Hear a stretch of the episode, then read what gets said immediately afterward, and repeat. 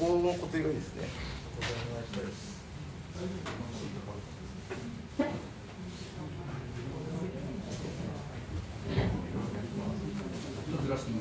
あ、ちょっとはい。はい、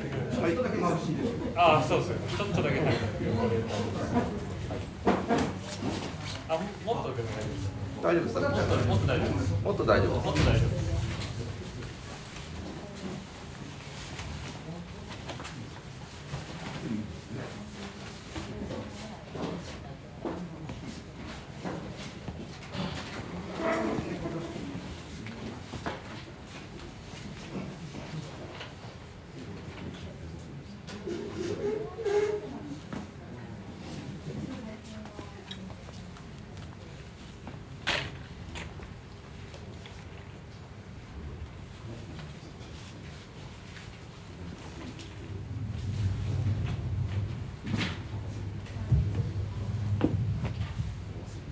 えー、っと、お時間になりましたので、これからですね、えー、アルマリ渡辺さんのお話を聞く会、始めたいと思います。えー、っと、今日はですね、あの私、えー、石巻町の本部が運営している石巻二県の勝と申します。よろしくお願いします。あの、はい、で今日はあのあのオンライン上でもですね18名の方参加いただいていてでこの場にあの今、えー、約30名の方来ていただいております。でえっと、今日これからですね、えー、前前半、中盤、後半と、えー、3部制になっているんですけど、まあ、あのいろいろ、えー、アルバリー、渡辺さんのお話を聞いてい、えー、いくんですが、あの中盤ですね、皆さんにご質問いただく部分もあると思いますので、まあ、あのお話聞きながらいろいろ、え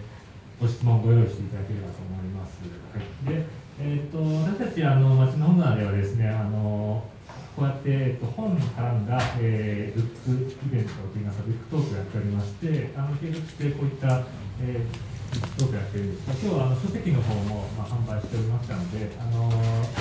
仮ですね、あのサインをきっとしていただけると思うんですが、あのもちろんです今日ご購入いただいた方にはあの本をあの書き入れる機会があると思います。じゃあ、えっと、じゃあまずは、えー、渡辺さんのご紹介で、今日はあの地図帳地です、はい、はい、鳥取県からやってまいりました渡辺です。今日はよろしくお願いします。それからあの来てなきいただく、えー、新淀の丹治さんです。よろしくお願いします。はい、えー、新淀の丹治と申します。今日は手を詰めさせていただきます。えっとこ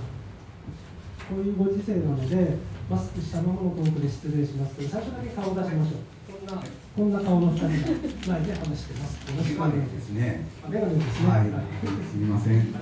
ろしくお願いします。よろしくお願いします。えっ、と今日あのさっき勝さんからもざっくり進行のお話ありましたけれども、前半約1時間かけて、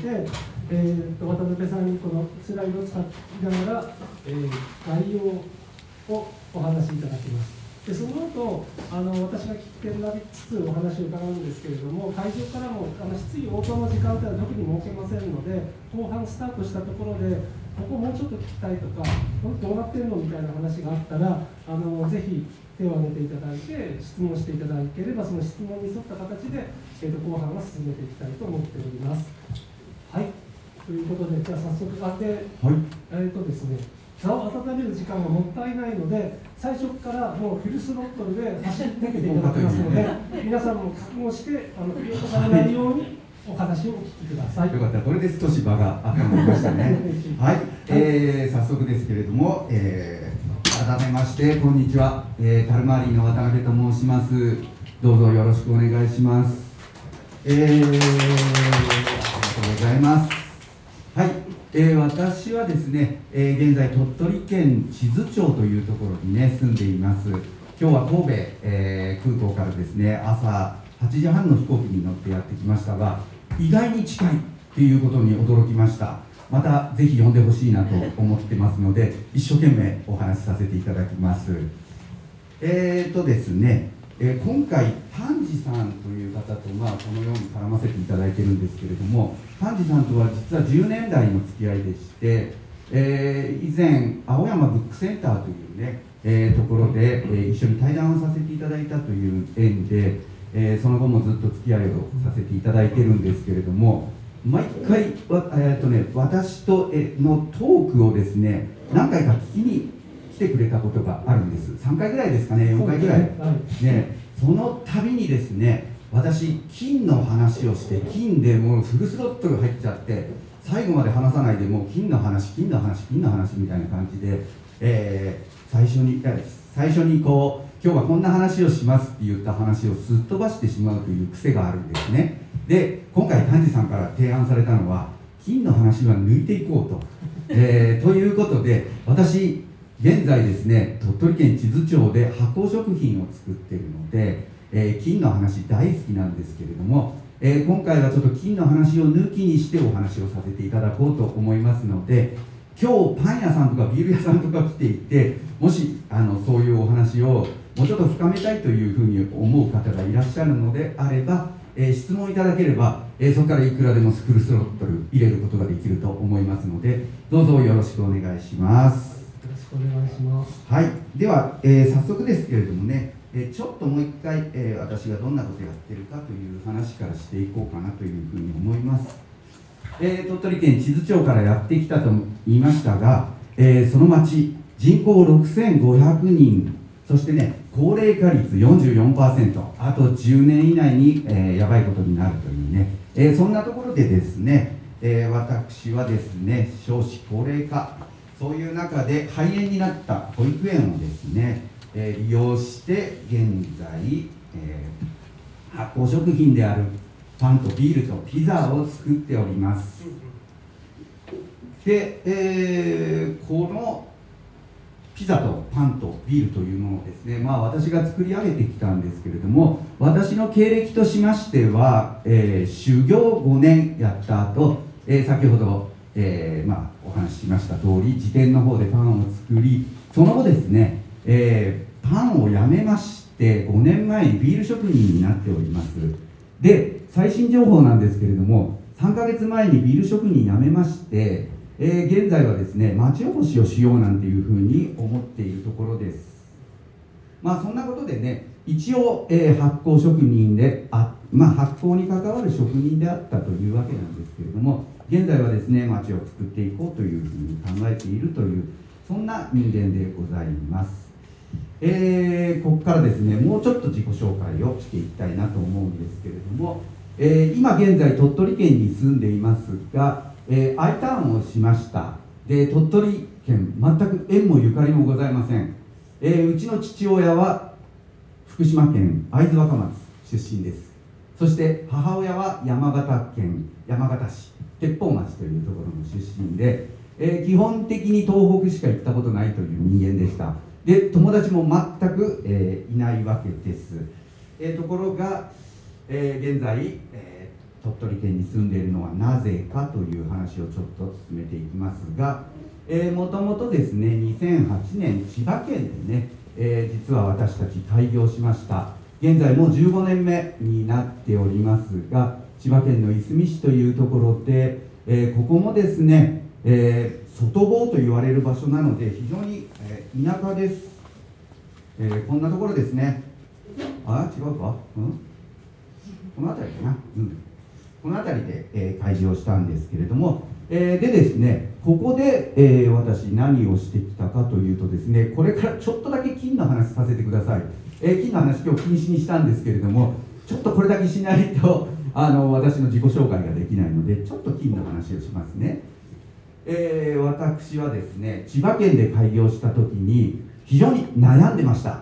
えー何を悩んだかというと、えー私自身のパンがですね非常にオリジナリティがないと、えールバンというパン屋を出身でしてルバンというパン屋の真似をしながら、えーお店を立ち上げたら、まあ、意外と売れてしまったということで、え1年目はですねなんとなくまあ売れるからいいかと思ってたんですけれども、まあ、2年目に入るときにいやこのパンでやっていけるんだろうかっていうね、えー不安に駆られるようになってしまいました。そこに、えー少し入れ知恵をされ入れ知恵をされましてね、えーそれはどういうことかというと、えー、全ての発酵菌発酵食品を作っているその発酵菌を空気中から採取して使ったら日本で唯一の男になれるよというふうに言われてしまったんですね。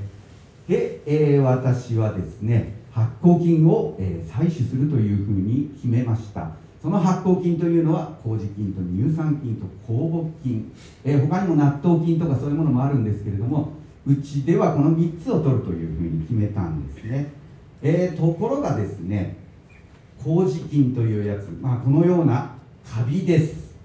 えーこれお米置いておくと勝手にここに、えー降りてくるんですけれどもこの降りてくる時ですね、えー環境が汚れていると、え悪いカビがですねこの辺にすごい繁茂するんですね。でそいつが一緒に降りてきてしまうということで千葉県のいすみ市めちゃめちゃ田舎に見える綺麗な田んぼの真ん中でパン屋をやっていたのに、えー実はですね意外と千葉県大気が汚染されていたんでしょうね、えーか綺麗な麹菌だけが降りてくるということがなかったわけです。でさっきの言ったように3つの菌を採取するっていうふうに決めたんですけれども結局千葉県では麹菌って採取できませんでした。でいろいろその時調べてみるとですね麹を使う業者っていうのはものすごいいっぱいいるんです。パンだけじゃないんですね。日本酒もそうだし、えー、味噌味噌みりん酢、えー甘酒それから、えー焼酎。うん他にも泡盛なんてもありますね。そういったものを、えー作る時に使う菌この菌をですね空気中から採取している業者というのがその当時45件でした。現在でも10件ぐらいしかいません。じゃあ皆さんどうしてるのかというとみんな菌を買ってきて発酵食品を作るんですね。で私はいろいろ考えて実験に実験を重ねて分かったことは先ほどのことなんですけれども環境が汚くて汚れていると、えー、きれいな麹菌が取れないということが分かったのでまあこのもう一つありました。震災もありましてこれはですね震災があった時に私麹菌の採取ってずっとその前から2年ぐらい続けてやっていたんですけれども、えこれは麹菌を採取しろっていうことかと思ってですね。で、え千葉県から岡山県に移転して、えー麹カビを求めていきました、え岡山県では取れたんですけれども空気中から採取できたんですが、え野生の麹菌ではなかったんですね。並びに酒屋があってそこの菌が流れてきたものそれを採取して喜んでいたということに気づいてちょっとプライドが傷つきましてね。で、えーだったらちょっともうちゃんとした、えー野生の麹菌取ってやれということで、えー鳥取県のいすあ、まえーっと鳥取県の智頭町に引っ越したわけです。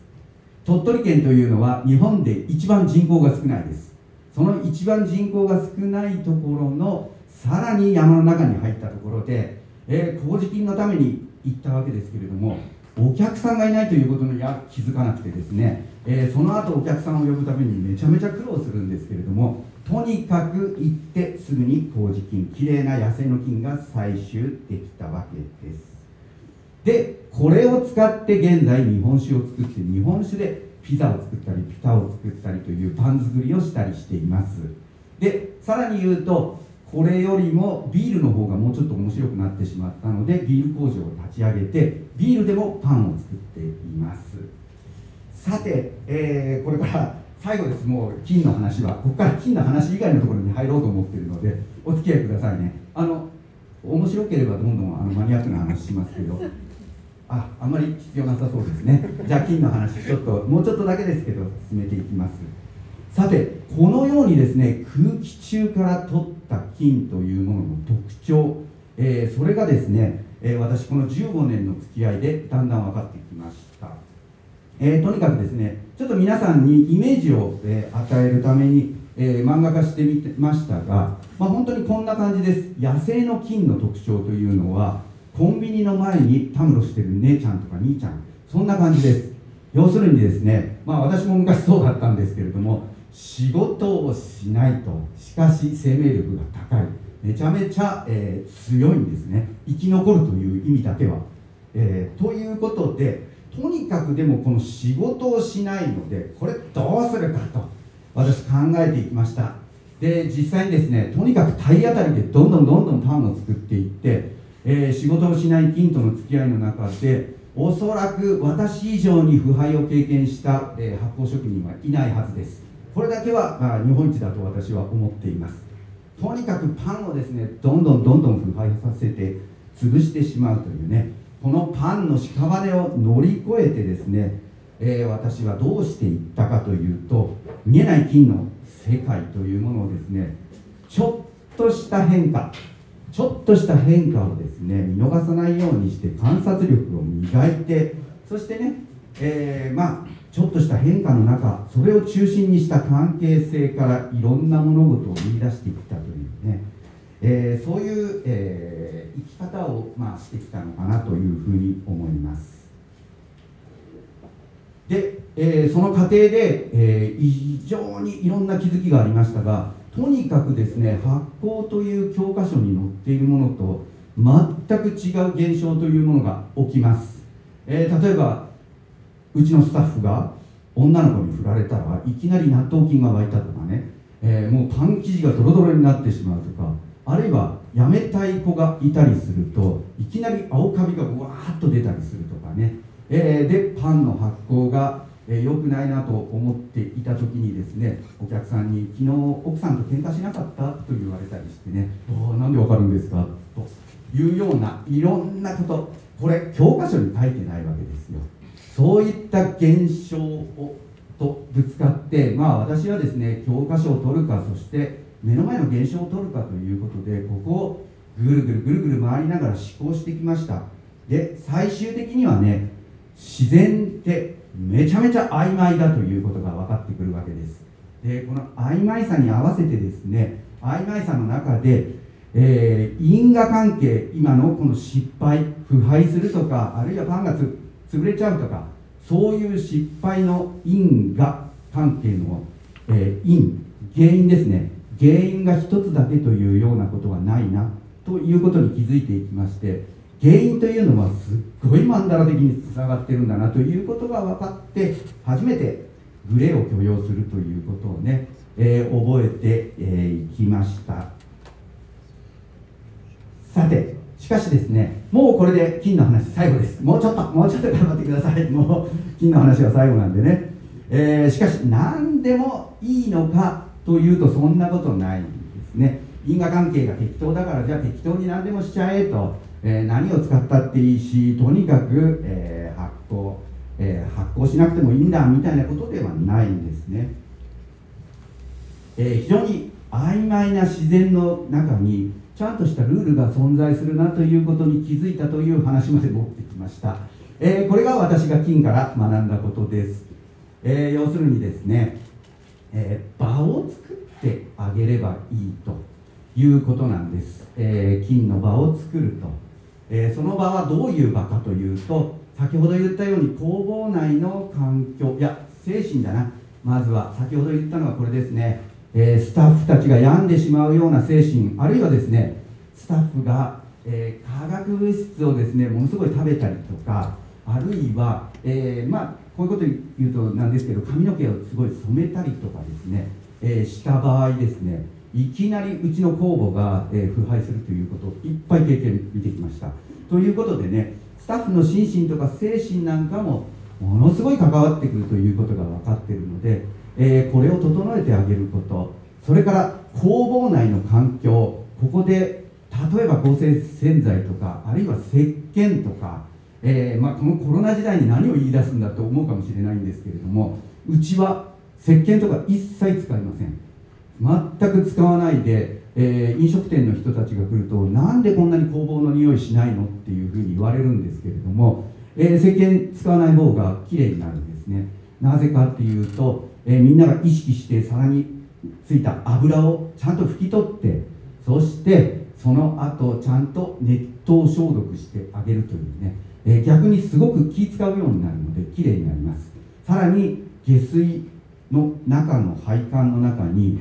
石鹸のガスが溜まってそこにカビがついてそこで、え汚いものをあるいは、え汚い匂いを出すというね。そういうメカニズムがあるわけですけれども石鹸使わないとよどみができないので水がきれいに流れる。ということでめちゃめちゃうちの工房きれいです。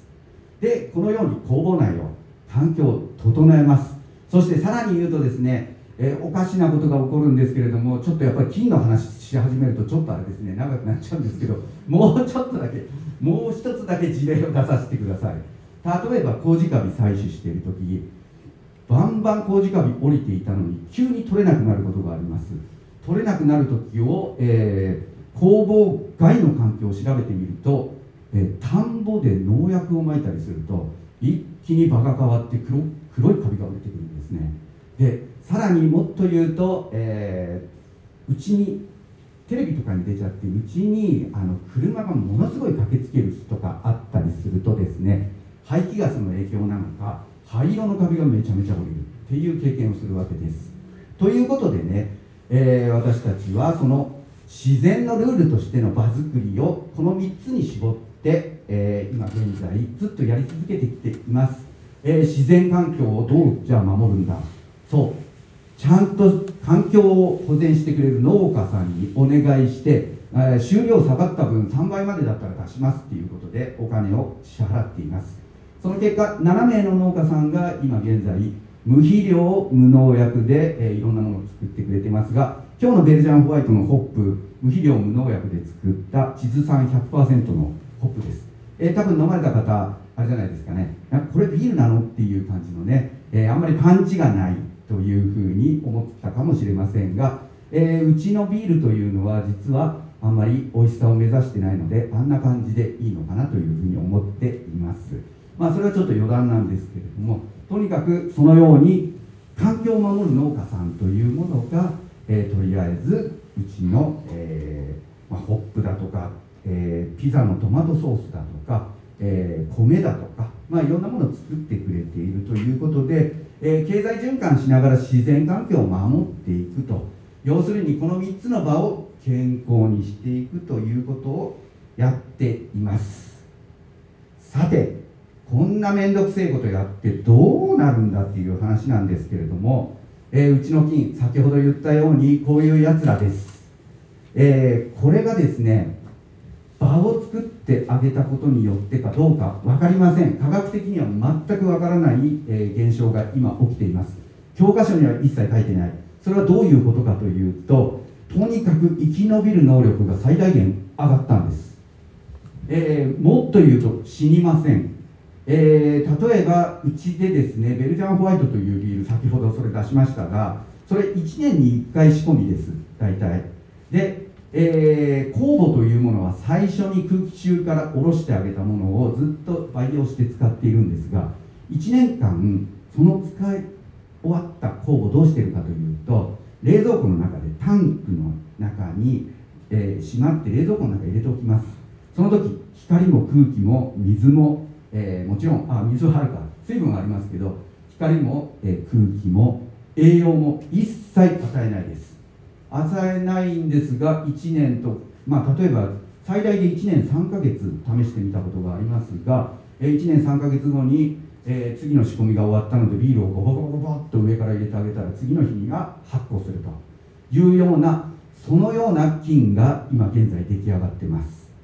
えーそれはですね、えーどういうものに使えるのかこの菌はというと、えー先ほどパンにもビール酵母を使っていると言いましたがこのビール酵母を使うとあらや不思議面白いことが起きます、えー何かというと、えーパン生地をこのように仕込んであげた後ですね、えー先ほどの菌を使うわけです。その菌を使って仕込んだものを冷蔵庫にまずバーンと入れちゃいます。でバーンと入れたものをですね焼きたい前の日にですね、えー温度をかけてあげる。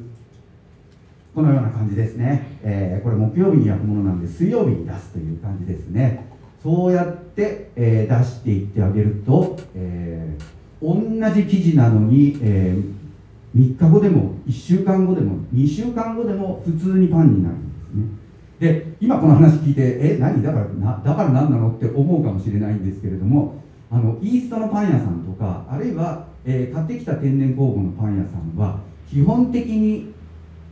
菌がものすごい働くけど菌の生命力が弱いので温度変化でいきなり死んじゃうんです。いきなり死んじゃう。だから冷蔵庫に入れることができない。じゃあどうするか。毎日パンをパン生地を作ります。パン生地作った後冷蔵庫入れたら死んじゃうからとにかく温度かけていく温度かけていく。温度かけたら最後まで焼かなきゃいけない。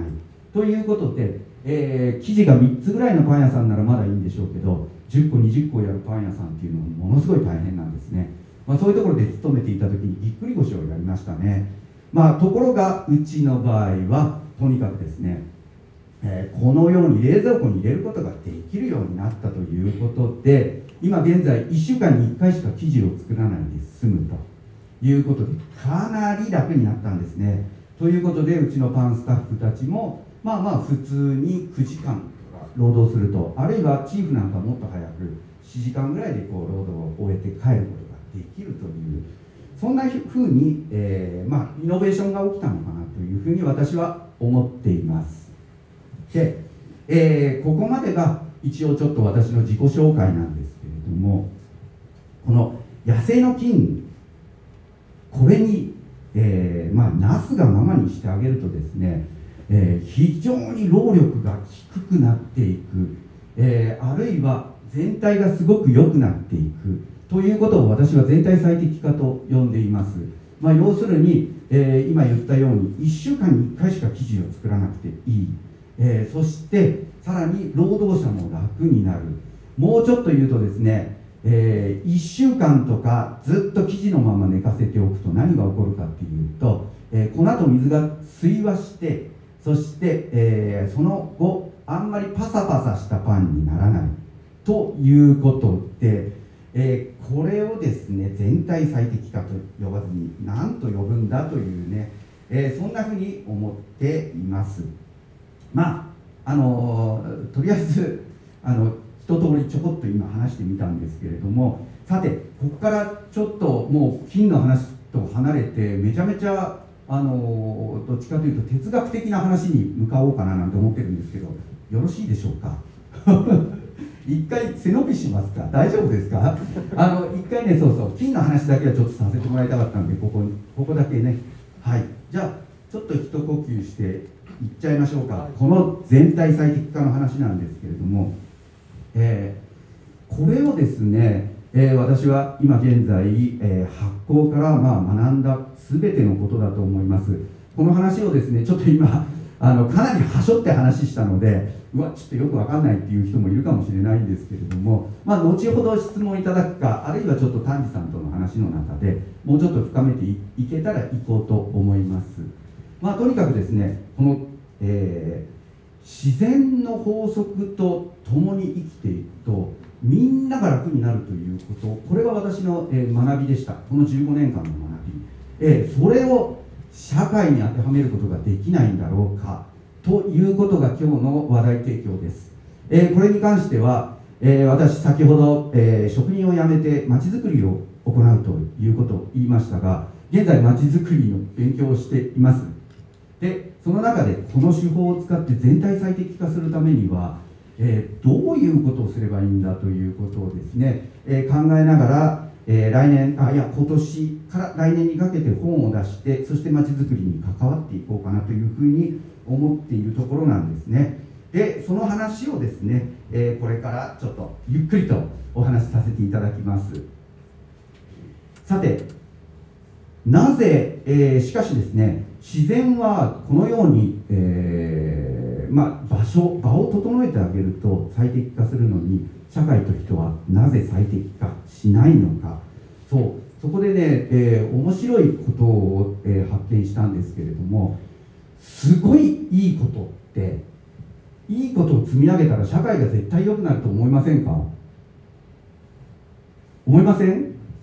思思う人あでも現実的な人もやっぱりいらっしゃいますね。そうなんですよね。なかなかねうまくいかないんですよね。で私10年前にですね岡山県真庭市というところにいた時にですね、えー今のようにこうあ俺分かったみたいな感じで、えーこの無肥料無農薬という農法がですね世界を救うっていうことに気づいたんです。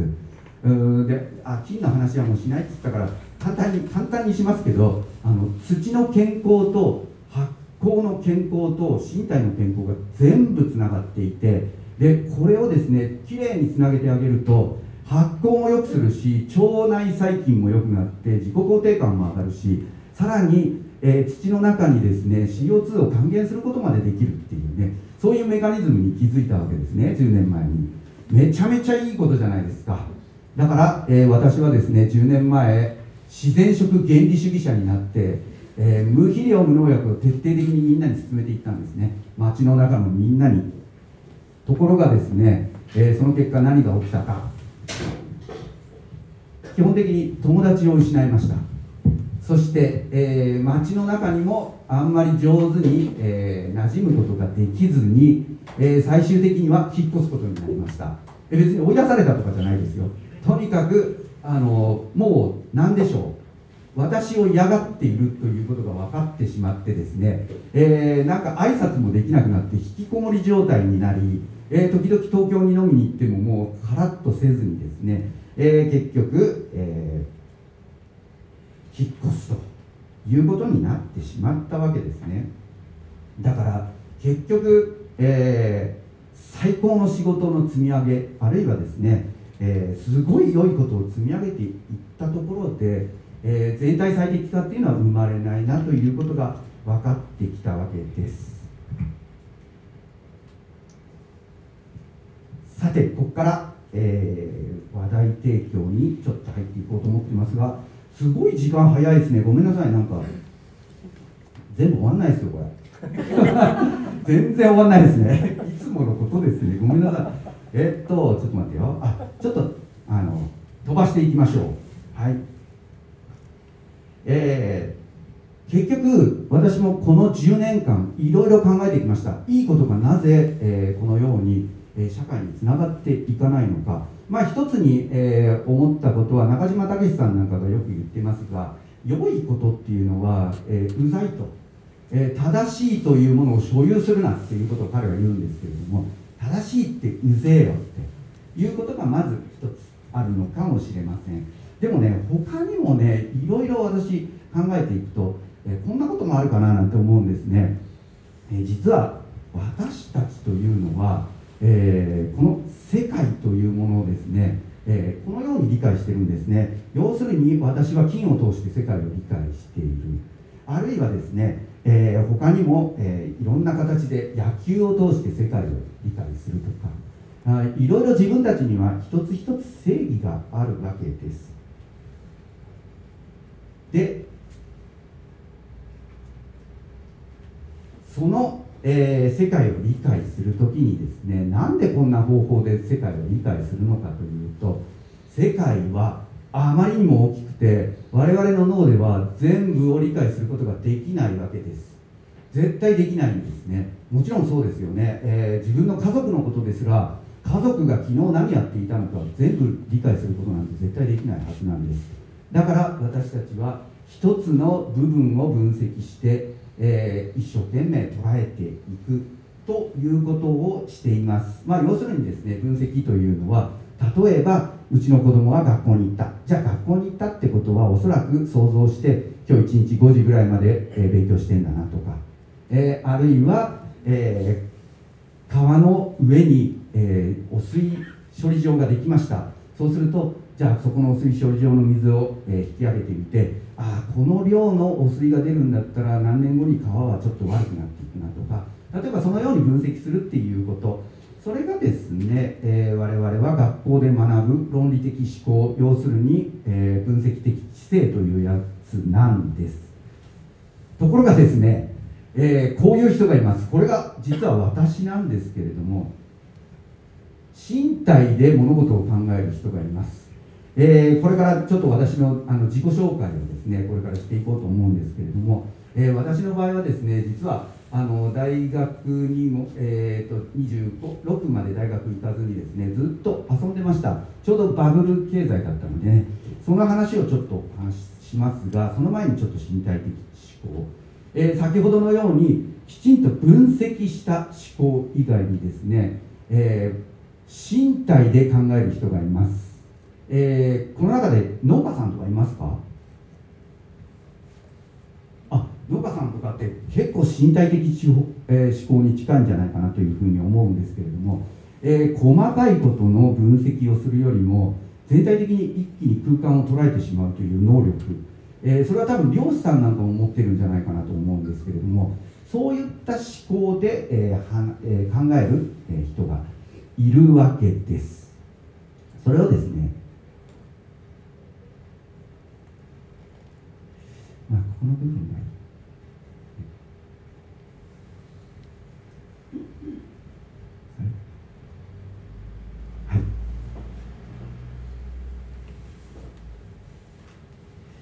まあ、このような、え、形で、え、考え方というものがすごく寄ってしまうということが私はあると思っていまして、え、結局ですね、え非常にいいことの積み重ねが、えー、きれいきれいな世界を作るというふうに考えるのは、え非常にあの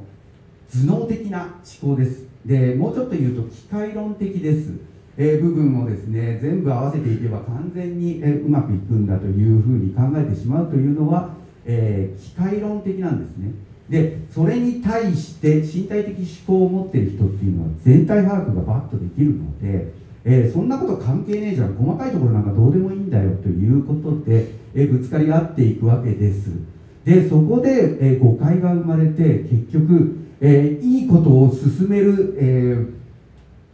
まあ、足かせになってしまうことが身体的思考を持っている人にあるし身体でえ全体のバランスが全部分かっているのに部分ばっかりにこばあのこだわって足かせになってしまうというね、えそういうことが世の中で多々起こってるんだなということに私も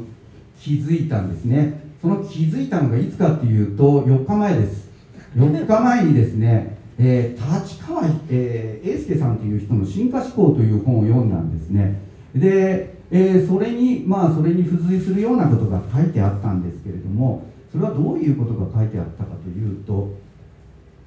えー、ちょっとあらすじを5秒で話しますけど、えー、進化と、えー、創造というのは似ていると、えー、だからこそですね、えー、この進化を進化論をきちっと抑えることで創造性というものが何なのかというのを分析してみんなに教えてやるぜというね500ページの本です、えー、それをですね12月31日に読んでですね、えー、分かったことはですね、えー、こういうことです。創造とは、え何かっていうと彼はですね秀才とバカを引き合いに出してですねバカが徹底的に何も考えずにえー、経験をどんどんしていろんなものを作り上げていってその場かき乱す。そのかき乱したものを秀才がですね、えー、それを、えー、社会に適応させていく。その時に初めてイノベーションが起きるんだということを言うんですね。で、えー、結局ですね、え彼が言うには、えこれを一人でやったら天才と呼ばれるんだということを言うんです。要するに、えー、自分の中できちっと論理的思考を持って、えー、社会に適応させる部分を持ちながらもものすごいバカになってとにかくどんどんどんどん体で当たっていけというね、えー、そういうことを彼は言うわけです。その結果イノベーションが起きると、えそれをですね、え私とし私に当てはめてみるとえー、私はどっちかというと完全に、えー、先ほどあえー、この変異というねバカの方なわけです。でこのバカな方な、えー、私がですね、えー、4036ぐらいからずっとこうちょっと勉強を始めて適当にこうあの少し論理的思考みたいなものを身につけた結果ですね、えー、いいものはいいんだっていう機械論的な人間になってしまってそれを押し付けたことによって今までものすごい破壊してきたなという反省が12月31日去年ですね、えー、私の中で落ち落とし込めたというわけです。ということでね、えー、まあまあちょっとまとめていきますけれども何が言いたいかというととにかく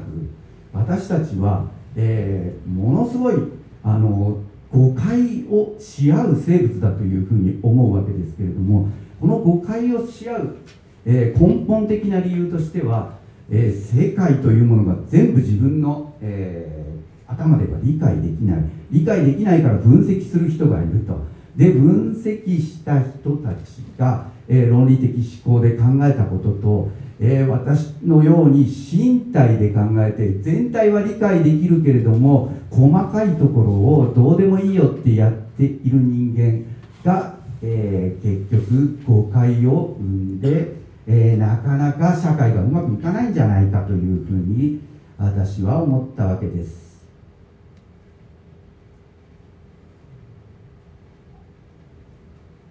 ということでやっと私の自己紹介に入るという感じになるんですけれども今のちょっと前提分かりにくいかもしれないなと思いながらごめんなさい。で私のちょっと、えー自己紹介をしていける時間があるんでしょうか？ちょっと待ってください。ここから第一部ですか？ここから第一部になったんですよ。だからねちょっとね今ねやりすぎあでもまだ20分ありますね。す。ぐ終わります。えーこれで。ゆっくりどうぞ。OK あれちょっと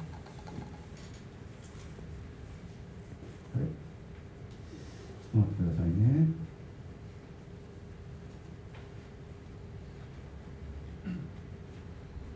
あれ？ちょっと待ってください。完全に戻っちゃいました。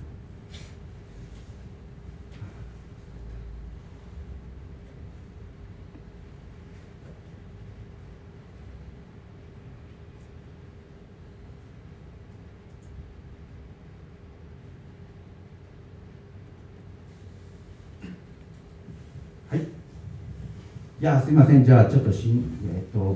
ちょっと急がないと多分終わらないので、えっ、と、えっ、と、ここ、ここだけで、こ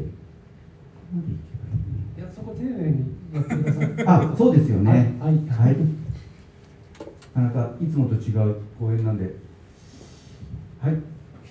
えっ、と、そうです、えー私がですね、結局身体的知性を身につけていった経歴というものをちょっとお話ししないと多分わからないなと思って、えーこれから自己紹介をしていこうと思うんですけれども、まあ、私はですね、え東京都東大和市の団地で生まれ育ちましてね、えー本当にあの部屋が2部屋とかしかないところで育ってきたんですけれども非常に貧乏でね、あのー貧乏だから、えー貧乏な身なりをしてました、えで、え結局ですねそういう身なりをしてると友達がなかなかできなくてですね、えーどっちかというと施設に、えー預けられている子どもさんたちと一緒に遊んでいたようなねそんな人生で、えー自分からどんどんマイノリティになっていたような気がしますね。まあそんな中でね、えとにかく、あの頭が何でしょう考えられなくてですね、えもうどっかに突っ込んでは救急車に運ばれたりとか、えー頭から血流したりとか頭縫ったりとか脳波がおかしいとか言われたりとか、えーそんなような子供時代を過ごしました。でその割には意外と器用な、えー人間だったような気がするんですね。で器用で、えー比較的何でも簡単にできてしまうので、えーその時に、えーすぐに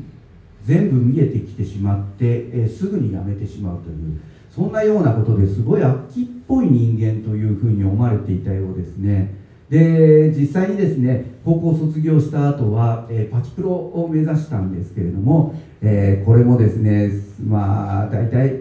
そうだな半年ぐらいで辞めてしまってその後、えー引っ越し屋をやりながら新宿アンティノックっていうライブハウスでパンクバンドを、えやったりしていました。えその後ですね遺跡の発掘やったりとか弁当屋やったりもうとにかくまああの遊び回っては飽きて飽きては捨ててみたいな感じのことを繰り返していたんですね、えーでその後ですね23歳の時にやっと、えー少しまともになってきたんでしょうか、えー父親がハンガリーという国に行くということを聞いて、まあ、私はハンガリーについていくというね、えーそんなことで1年間過ごしたんですけれども、えその後ですね帰ってきて、24歳から、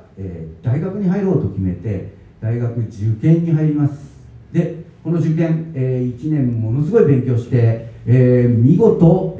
全部落ちてですね、もう1年受験するということで、2年間この先、勉強するということをお知りました。で、この25までの人生で私は何を覚えたかというと、えーとにかく考えるより行動せよということでとにかく身体を使って筋肉をつけるということばかりに注力していました。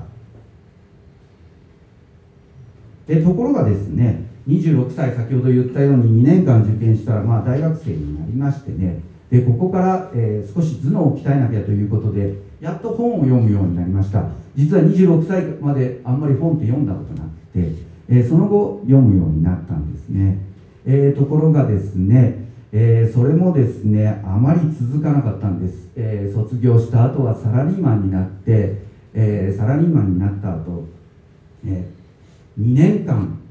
続かずですね、まあ、飽きてしまったのもあるし、え何かこう違和感を感じたというのもあって、え結局ですねその後32歳から職人修行をするということで、まあ、そこからはあんまり本も読まなくなっちゃったんですが、えーそして32歳から5年近く修行して、まあ、独立すると。で独立した時にまた DIY をやって体を動かすということでね、えーここでまた救急車救急車って書いてますが、えー32歳の時修行の時にトラックにひかれて、えー死にかかりそして、えー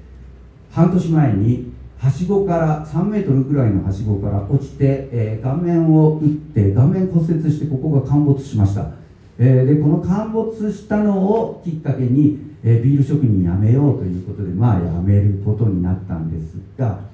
え結果としてですねやっぱり、えこの適応をしていきたいと思って一生懸命勉強していったんですけれどもまあどっちかというと身体で考えていったということがすごく多くあるかなと思います。ただ37歳の独立した後ですね。まあ基本的な勉強は実は YouTube でやりましてね。YouTube でいろんな人の、えー講演を聞いてその人の講演を聞いた後に必ず本を読むということを繰り返して、えー13年経ってなんとなくね、えー社会というものが見えてきたかなというふうに思います。まあその、えーちょっと、えー写真なんですけれどもこのような感じで独立した後というのはですね、えー体を動かして水道から、えー井戸を掘るところとかね、えーそんなことまでやっていきました、えーあるいはですね物を運ぶとかねそういうこともやったしあとは大工さん。大工仕事なんかもかなり、えー丁寧にやってきたかなというふうに思います、えーどっちかというとこのような、えー体、えー身体を使うという仕事をしていきました。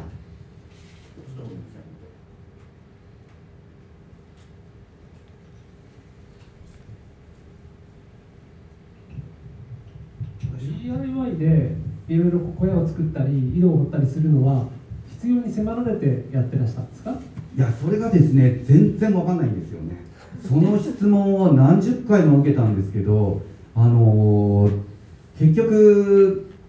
テレビなんかの取材なんかでもあのなんでこんな大変なことやるんですかって聞かれて正直わからなかったです。で、え妻はですねお金別にないわけじゃないんだから出すよっていうふうに言うけれども自分でやりたかったんですね。で、え結局私自身の中で何かブレイクスルーが起こるのが、え危険な目にあった後だったりするんです、えー例えば今日あ先ほどの、えー私の反省をちょっと振り返ってきたんですけれども、えーこのようにですね、まあ、救急に運ばれて頭を打つこと実は4回50年間で4回もあるというね、え人生を送ってきているんですけれどもこの後何か私の中で変わるような気がするんですね。でもっと言うと、え大工仕事なんかやった後もかなりですね危険な目に遭うことが多いわけです。例えば井戸を掘っていて井戸を5メートル掘った後ですねあともうちょっと掘ればいけると思ってもくたくたな自分に気づかずにどんどん掘っていったら、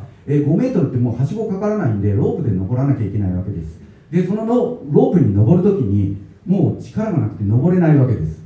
で「おーい」とか呼んでも誰もいない。というね、まあ、そういうことにあった後というのがものすごく自分の中で創造性が高まるような気がするんですね。でそのことをですね、えーいろいろあのいろんな本で調べていくとこのような言葉にありました。エピジェネティクスというね、えーこれどういうことかっていうと DNA の塩基配列っていうものがあるじゃないですか。それって、えー改変しないとその性質っていうのは変わらないっていうふうに思われていたんですけれどもところがですね DNA には実はスイッチっていうものがあってあるいはオフオフスイッチがあるオンスイッチがある DNA の塩基配列を変えなくても実は自分たちの体の中にはですね、えー、いろんなまだまだオンになっていない DNA がいっぱいあるらしいんです。例えばがんを抑制する遺伝子があるらしいです。それはほとんどの皆さんオフらしいんですね。なので年間今、えー、100万人のがん患者が見つかり38万人のがん患者が亡くなる。そのオンを入れるスイッチっていうのを調べてる学問がこのエピジェネティクスなんですね。で、えー、なんでこんな話してるかっていうとさっきの救急車につながるんですけれどももうちょっとお話しさせていただくと、まあ、簡単に今の話を、えー、言っていくとですね遺伝子っていうこの設計図っていうのはもう一回言いますね、えー、外からの刺激でオンにしてあげて初めて発動するというわけです。そのオンのスイッチ、えー、研究している学者さんが2人いました。生田聡さん。それからですね、えー、この村上和夫さん去年亡くなっちゃいましたね。この方はね、えー、この方2人の本を読むとですね、え例えばの話、えこのスイッチをオンにするためには、え腸内細菌が関わっている。あるいは感情が関わっている。感情です。何かこううわやるぞみたいな感情。そういった感情が関わっている。あるいはですね、えー、食品が関わっているんじゃないか、えー、あるいはものすごい悪い環境に暴露される、え、直接その場所に身を置いたりする。そういう時にこのスイッチがオンになるらしいんです。でえー、実際にこれは、えー、完全に本に書いてあったことではないので私の仮説ですけれども結構危険な目にあった人っていうのが面白いものを作るんですよね。で面白い発想をする。そして想像力がすごい上がる。それから、えー、楽観的に行動する、え例えば私の友達で、えごぼうを作ってる半田さんという人がいるんですけれども、えその方はですね、え今多分ごぼう界では日本一です。でごぼう界ってないかもしれないですけどあのとにかくごぼうを作らせたら日本一です。でどんな人かっていうどんな目にあったかというとですね彼の武勇伝はすごいんです。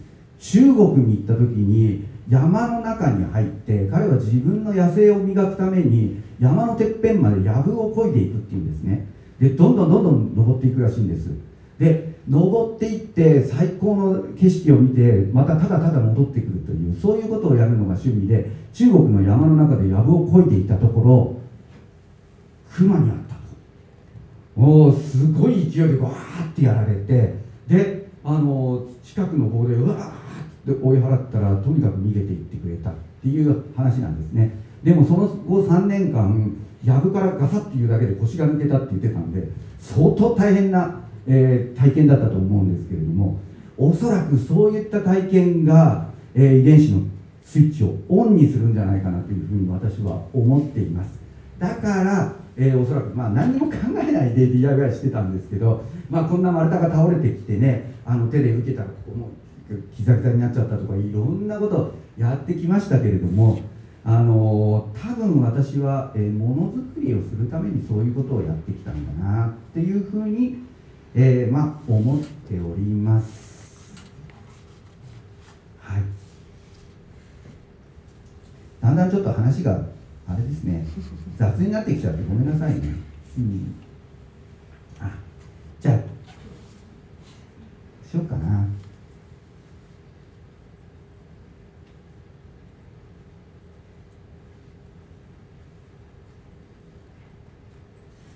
うん。じゃあちょっと最後にうんと自分の説明。今あと何分ぐらいあります？あと10分ぐらい。10分ぐらいじゃちょうどいいや。じゃあごめんなさいなんか。うん。確かに、うん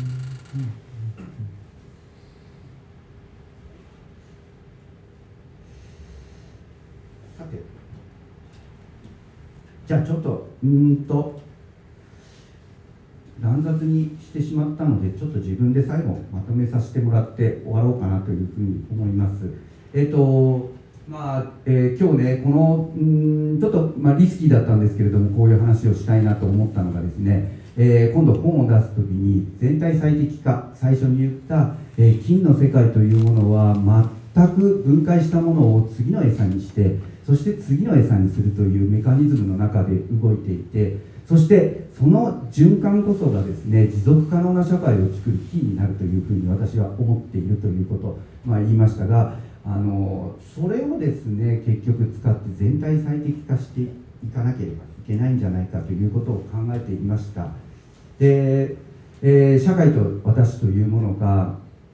なかなかつながらないで結局誤解が生まれてしまうことが例えば地域の全体の最適化につながらないこと、うん、に直結してるんじゃないかというふうに思ったので、えー私、うん、そして、えーあなたあるいは彼との、えー思考の相違というものを、え考えてみたんですね。でその結果、まあ、分かったことが身体で考える人とそれから、えあとは分析して論理的に考える人がいてそのそそごというものが起きたことによって、えなかなか、えーいいことなのに広がらなかったり悪いことは広がったりするということで社会が全然最適化していかないなっていうふうに、えー思ったわけです。でその中で、えーこの身体と、えーまあ、この脳というものはここでちょっとまあ話していったのでそれはいいとして、え他にもですねもう一つ、えー私は問題が、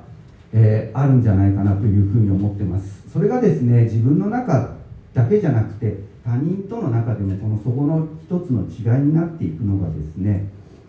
えー過去の蓄積の重要性をあんまり考えない人と現在だけあるいは未来だけを見ているという縦の軸での、えー個人の、えー、そこみたいな誤解みたいなものが生まれているような気がするんですね。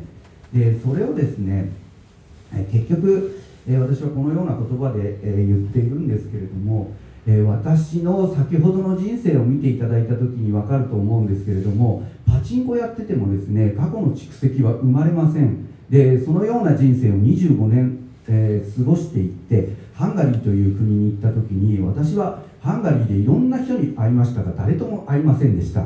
えーこれどういうことかっていうと誰と会っても感動しないんですね。現在が選択できなかったんです。要するに、えー自分の中の蓄積がないから誰に会っても何の話もわからないしノリだけでお酒は飲むことができるけれども誰にも相手にされないという人生を実は送ってきました。えーこれがですね、えー結局人間と人間の、え誤解を生む一つの原因になるなっていうのを、え私は感じて、えそしてさらにですね、え私の中のその身体で、えー掴むこの空間を掴む能力というのはあるのに、え結局、えそれだけでは社会というこの複雑さを理解できる、えほどの、え能力が生まれなかったというのもおそらくこのその時、まあ、現在って書いてますけど例えばハンガリーに行った時の選択肢が生まれなかった理由の一つになったんだろうなというふうに思っています。なのでですね、えー今日もうこの、えーちょっと食い散らかした感じですけれどもちょ、えー私の人生の最後の、えーまとめに入りますけれども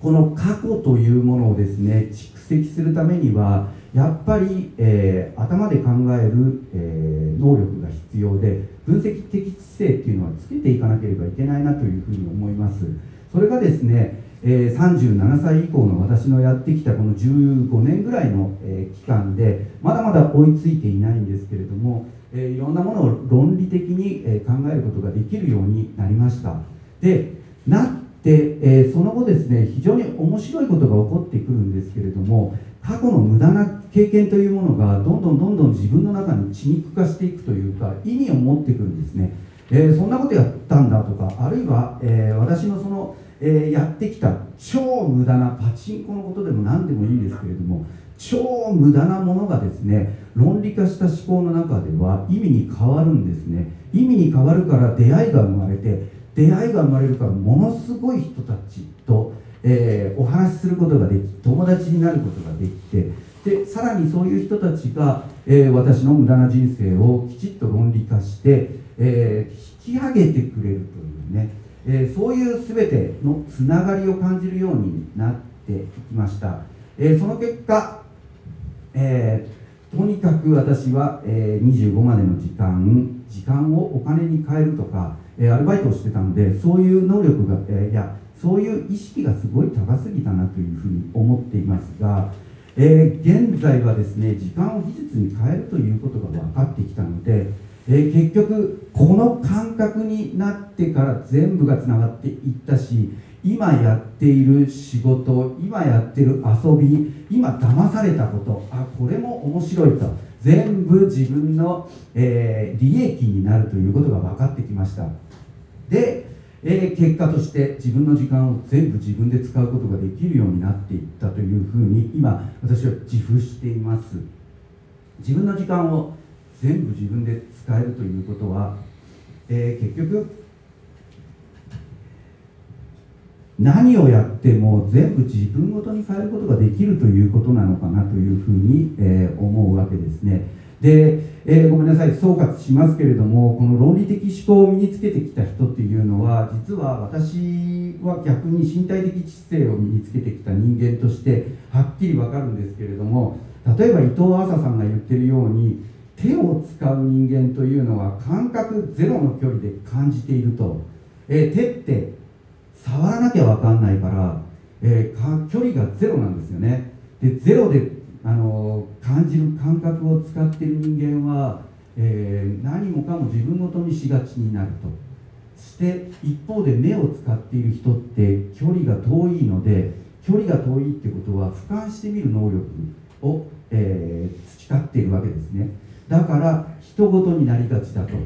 えーそんなふうに私はちょっと伊藤麻さんの本を読んで、えー読み解いているんですけれども、えー結果として何が言いたいかというと今の人たちはどっちかに偏りすぎていないかということなんですね。でこれから私がまちづくりをするとしたらそういう、えー人事の感覚を持った人と自分ごとの感覚を持った人を組んでもらって、えー一つの店を回すとかそういうことを考えていきたいし私自身ですね、えーまあ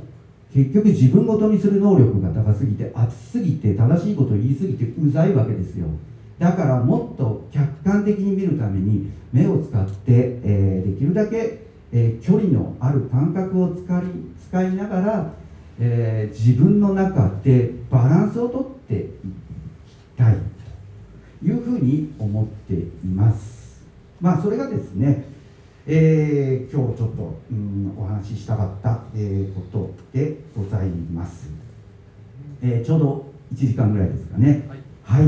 すいません、えーじゃあこんなことでちょっとこれから質問みたいな感じに変えてい。きましょうか。はい。はい。かなりハイスピードだったのでちょっと補足でお聞きしたいんですけれど、はい。あのハンガリー前後で渡辺さんのこう身体的な変化があったっていうことがありましたよね。はいその辺をちょっと教えていただけますか？かなりそのつまりハンガリーにいらっしゃる前はジャンクな生活をされてた。そうなんですよねあの私がね多分ね10そう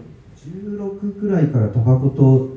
酒をやるようになっちゃってで19の時に体がやっぱ細いんでこう弱いんですよねで糖尿になっちゃったりしていてで非常に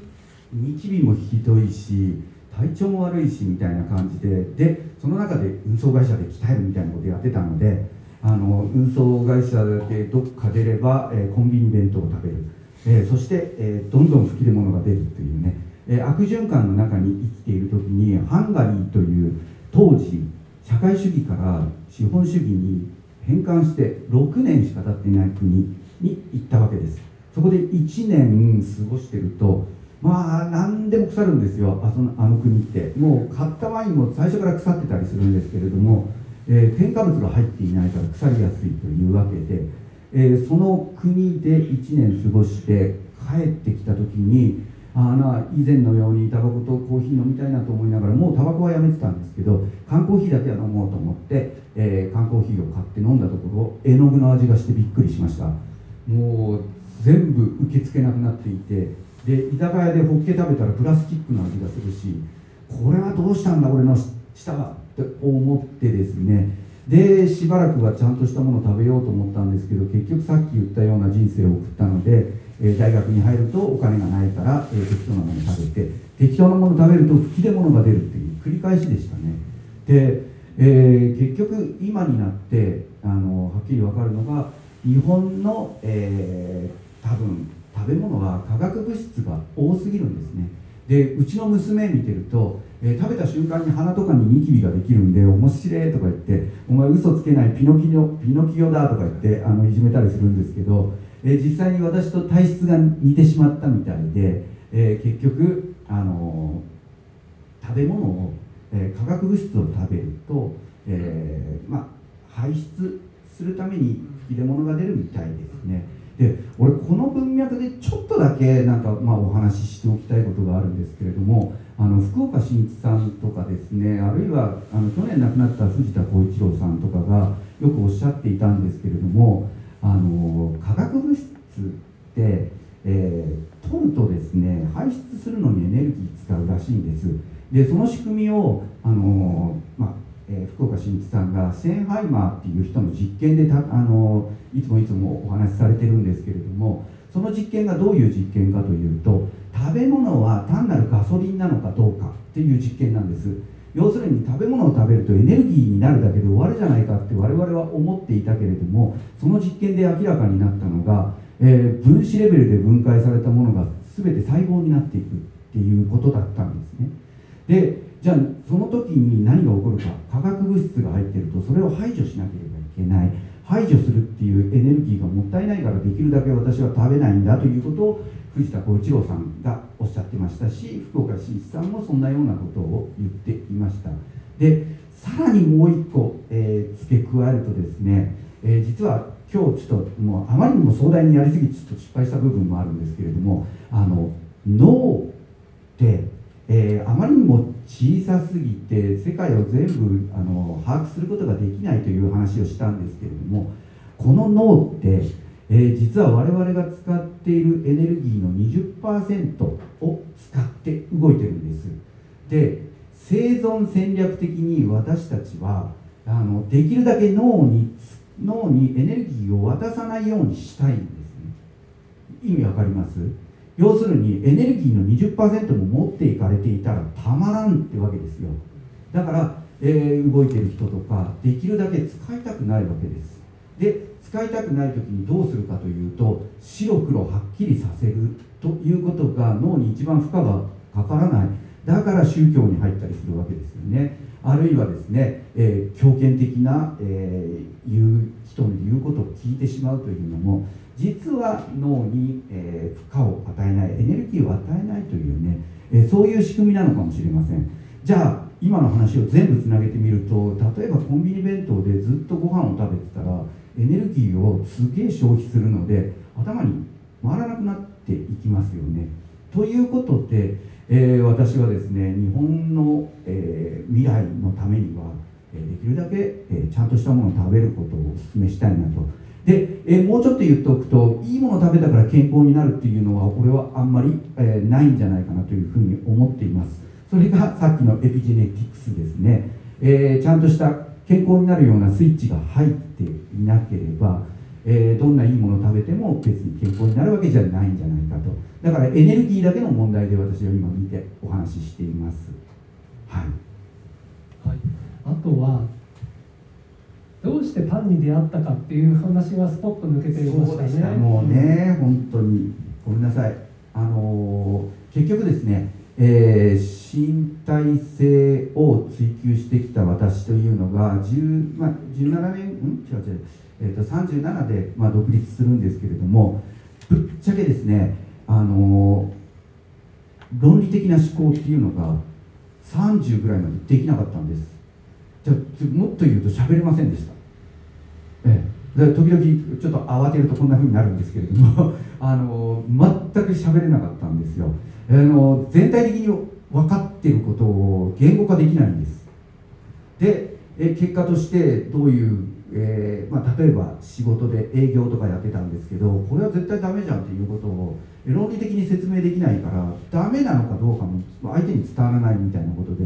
あの営業職がものすごい得意だろうというふうに言われて会社に入ったんですけれども超ヘタレでしたね、えー、結局ものを伝える能力がない。ということだったんです。でどうしたかっていうともので表現するしかないということで私は結果として、えー、パン職人になるしかなかったんですね。で、えー、先ほど言ったように面白いあのイノベーションが起きているわけですけれどもこのイノベーションは37歳から先勉強して論理的な思考を身につけたのプラス妻がですね相当優等生であの彼女はもう論理的にもう部分の相和は全てがつながっていくみたいな人でその部分を全部あの丁寧にあの正誤判断するような人です。その彼女と一緒にやったからタルマリーはうまくいったんだなというふうに現在思っています。はい、はい、ありがとうございます。えーと、では かなり飛ばされたので、はい、えー、質問ありますかって言っても出てこないかもしれませんけれどもぜひあのもうちょっとここのとこ詳しく聞きたいとかあのお話に出てきてなかったけれども、えー、何かあればぜひ手を挙げていただきたいんですけど何かありますか？ないですかね？気が付いたら手を挙げてください。すぐあの回しますんで。えーと では伊藤さんあのはい。はい。ダルバーリーを、まあ、運営されていてはい。スタッフの方って今何人ぐらいいらっしゃるんですか？スタッフが今ね7人いるんですよね、うん、はい。今まで延べ延べでいうと何人ぐらい？多分50人ぐらいもっといたかもしれないですね、うん、えー、え。ー、やっぱり、うん、前半戦の問題はまだ3そうね。そうですね、えー、まだあのちゃんとした労働環境できてなかったような時代はやっぱりすごくえー、辞める人多かったですね、現在はもう全部、えー、の年年金とか厚生年金とかいろんなものも全部入ってですねちゃんとはしているんですけれどもそれでもやっぱり、えー、それなりに辞めていく人はいますね、はい、先ほどあのそのイノベーションが起こってパン職人の人たちが、まあ、9時間働けば早い人だと7時間働けば今日の仕事終わりっていうふうにおっしゃってましたけど、はい、それってまあ普通だと8時間労働っていうのがまあ言ってみたらレギュラーの考え方なんですけど、はい、それだから7時間や9時間で決してな短く長くないなと思ったんですが、はい、パン職人さんっていうのはそういう世界じゃないんですね。あの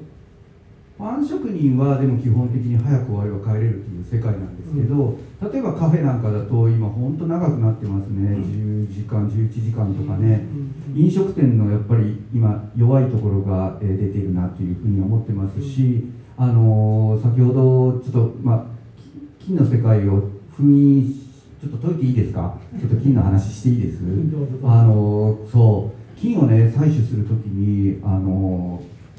先ほども納豆菌が出るとかいろんなこと言いましたけどあの精神を病んだりとかあるいはものすごくうちをやめたいっていう子が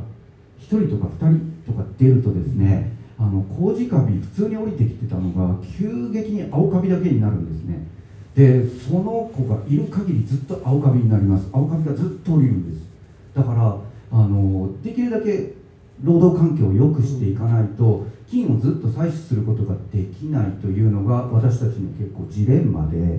で実際に山奥でやっているけれどもあの1ヶ月間有給休暇今作ってます、えー、今ちょうど1月の27まで1ヶ月休みですね。みんなその間は何でもしていいしもちろん給料も支払います。もちろん12月にはボーナスも出します、うん、っていうようなことをやって、えー、あとシェアハウスもうちが用意をして全部あのうちが持っています。はい。まあ、そのようなことをしていてもやっぱりやめてしまう。うん。まあ、今回はちょっと辞める子は結婚ということなんですけど、うん。まあどうしてもねずっと長く続けるっていう職場ではないのかなというのがね今のジレンマですね。あれですよね。あの修行されて独立された方も中にはいらっしゃる。うん、そうですね。でもね2年ぐらいやって、えー、独立したという感じでうちのパンってあのちょっと今日はあんまり話してないですけどすっげえ大変なあ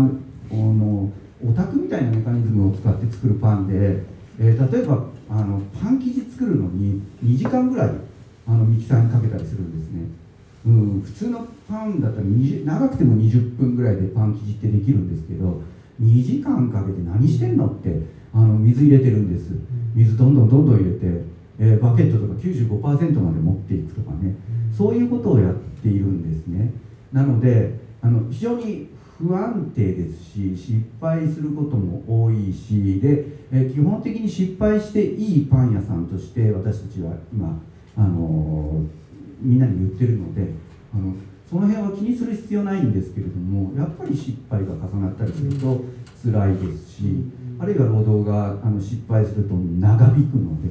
そういった辛さもあるかもしれないですね。はいあのイタルさん自身が渡辺さん自身が自分は一番こうパンを腐敗させたはい人間じゃないかとおっしゃってましたけれども、やっぱりそういう失敗っていうのは基本は普通の現場だったら腐敗しないようにするノウハウがこう蓄積されていくわけですよね。はい。ね。はい。それをあえてだから違うところに行こうと思って、うん。いろいろやってるとその失敗も多くなる。そうなんです、まあ、基本的に私が秋っぽいっていうのが問題なんだとは思うんですけれども、普通のパン作りしてると飽きて飽きてしまって、なんかもうすごい鬱になっちゃうんですよね、鬱って別に本当の鬱じゃないですけど、憂鬱になっていっちゃうんです。なのであの、できるだけ失敗を重ねるような、うんそういったものづくりに転換して、えー結果として、えー社員があんまりついてこれなくなっちゃったっていう部分もあるかもしれないですね。はい。あの ちょっとタルマリーさんの考え方でその美味しくなくてもいいっていう、ねはい。そのはい。誤解をされやすい言い方だと思うんですけれども、やっぱりその独自性をどう出していくかっていうことが、その裏返すとその美味しくなくていいみたいな言い方になるのかなと思って聞いていたんですが。そうですね、そこはそうなんですよね、独自性、うん、独自性だけの問題ではないと思うんです。あのまあ、私はですね、あのまあ、妻もそうなんですけど、パンやビールを作りたかったわけではないんですね。どっちかというと、今ある違和感を払拭したかったんです。でこの違和感って何なんだろうっていうのが、え実は社会だなということが分かってきてこの社会をじゃあどう変えていけばいいんだということを考えていくに至るんですけれどもその中でものづくりをしてる人間としてこの社会の、え違和感の根本にあるのはおそらく分業と大量生産だなというのがあ見えてくるんですね。で高校時代のアルバイトの中で、えーベルトコンベヤーの前でずっとチョコレートを学あの並べるっていう仕事したことあるんですけどずっと毎日毎日この細いベルトにあのチョコレート並べるわけです。でそういうことをやると飽きるしで結局さっき言ったように薬品も使うし薬品使えば我々の体にも良くないみたいな感じになるじゃないですか。ところがところがこれってみんな体に悪いってなんとなく分かっていてもえ実はですねえテレビでものすごい宣伝するのでなんとなくあの隣が買ってるものがいいななんて思うようになっていって大量生産体制っていうのはあの、まあ、維持されてるわけですよね。でそう三田宗介さんとかがあの、えなんとか社会学の本を書いてあ社会学者なんですけど書いていましたけどこのあの資本主義社会って絶対不況とか恐慌が起きるのにこれを起こさない、えシステムというのがこのマスメディア戦略で、え有効需要を自分で作り出したっていう話をしてるんですけどそうやってあの要するにみんなが欲しがる欲しがらせよう欲しいいやもう買うしかないみたいなことをテレビで作っていくという体制の中で、え我々は生きていてこれが一番の問題だと思っています。で結果としてどうなるかっていうと、えー例えば今ビール業界で、えーみんなめちゃめちゃ美味しいビール作ってるんですよ。もうそれはもう私超認めます。でやっぱりうちのビール飲むと、うん、味気ねえななんだこれでいいのって思うんですけれどもまあそれでいいと思ってやってるんですがなんでこんなことやってるかっていうと今現在、えーほとんど原材料っていうのは同じ場所から来てますしそうすると一番美味しいビールって、えー先ほど言ったように宣伝していたりとかあるいは、まあ、市場にいっぱい流れているビールであってでそこをなぜか、えーお客さんたちが飲んであのビール美味しかったからあなたもこういうの作りなよって言って作り屋にそう指示仕向けていくんですね。で結果としてどうどの方向に向かっていくかっていうと現在夜な夜なエール夜な夜なエールに本当に似てるビールがいっぱい生まれてくるんですね。で我々みたいな小さなところって夜な夜なさんみたいに245円とかで 330ml 出せるかっつったら出せないんですよね。でじゃあどうなるか。みんな夜な夜なさん買うようになって、えーあそこ一人勝ちですよ。もうセブンイレブン行きゃあローソンですかね。売ってますし、えー結果として、えー同じ味を追求してみんなに周りの人に美味しいねって言われても最終的にはやっていけるかどうか。わからない。そういう状況になっていってしまうと、えーだからこそですね、あのーもっと自由でいいと思うんですよね。自由なものを作って自由にぶっ込んでクソまずくてもいいだろうって言って、えー作っていくと。でも、えーその味には意味があるということをちゃんと説明していかなきゃいけなくて私たちは今現在どう説明してるかっていうと私たちが作ったもの食卓を囲んだ時に、えーこの野菜料理とこの、えーパンとそしてこのビールを一緒に飲んだ時に補完し合う、えー美味しさでそしてさらに食べ続けられる、え優しさを持ってますという言い方をして現在売ってます。はい。まあ、それが私の美味しくなくてもいいという中身ですね。あの材料が全部同じところから来てるっていうお話ですけどそれもう少し具体的に言うと原材料のを仕入れる仕入れ先がほぼ一緒だってことですか？そうですね、今ね、えーとまあ、だいぶビール業界の方はあの少しあの輸入先というのが増えてきたようには思うんですけれども、基本的にビール屋さん見ると大体同じようなあの麦芽はあのメインでは使ってらっしゃるのを見ますし一方であのもう粉物はもう完全に同じ場所です。もうあのアメリカカナダ産の小麦を、えー今現在4社の、えー日東とか日本とか、えー日清さんとかね、えー有名な会社ありますでしょ。あそこが粉にして8割を、えー市場に流してます。だからもうほぼ同じなんですよね。市場っていうのはそのパン屋さんが仕入れている小麦もそう。ですそうです。パン屋さんもそうだし、まあ、大手のパン屋さんが特にね使いますからね。だから量は増えるんでしょうね。うん。ちっちゃなパン屋さんではそれ以外のところを使うという選択を持っているというのは十分わかるんですけれどもあの基本的にその割合で言えば8割がそういうものを使っているわけですよね。そうなるとどうしても同じ方向に向かっていってしまって美味しさがあ同じところに向かうと最終的にはあの大手だけが強くなってしまうと、えー分配が起こらなくなっていくということがにつながっていくと私は思いますね。でさらに言うと規模の経済でその業界の例えばパン業界だったらパン業界のパンというものの価値そして価格が値頃感としてこのぐらいじゃないかっていうのを市場に植え付けることになってしまって、えー結局、えー価格というものが下がりまあ、あの過方な圧力を、えーかけられていくということがあるような気がします。はいあとはあれですね、タルマリさんは、えー、と製粉機を持ってらっしゃいますよねはいはいそれはやっぱりあのかなり特殊なことなんですか、パン屋さんの中では。どうなんでしょうね、今ちょっと増えてきて3件ぐらいになってるとは思うんですけど、私が知る限り、もっといるかもしれないですけどね。全国で、まあでも、えイタリさんが把握しているところだと3件ぐらい。あえっと、製粉機にも2つあって2種類あって石臼製粉機っていうのが比較的安く買えるんですね。でそれを持ってるあの会社っていうのが多分500とか多分あるとは思うんですけれどもあのロール製粉機って言って白い小麦を作る機械。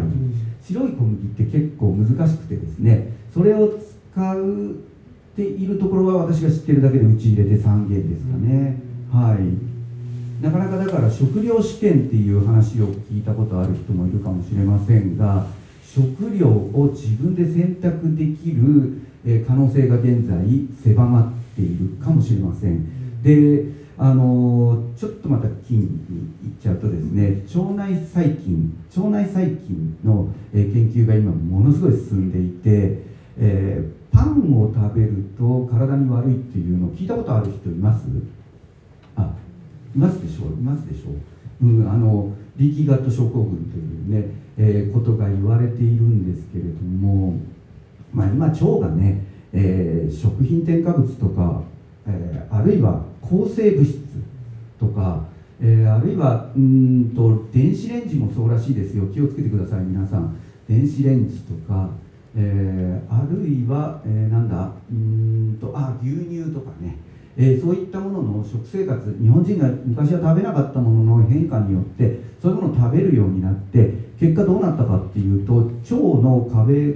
にあるプロテクト、え腸の、えー腸って穴が開いていてそこから栄養を取り込んでいくんですけれどもその栄養を取り込む時にちゃんと選別しているんですが選別するためのその壁みたいなものが、えー短鎖脂肪酸っていうんですけれどもそれがどうもこう壊れちゃっていてそこにパンを食べるとグルテンが入り込んでグルテンが血中に入って血中の中で炎症を起こすらしいです。自己免疫力が働いてわーっと、えー何か炎症を起こして体調がものすごい悪くなる。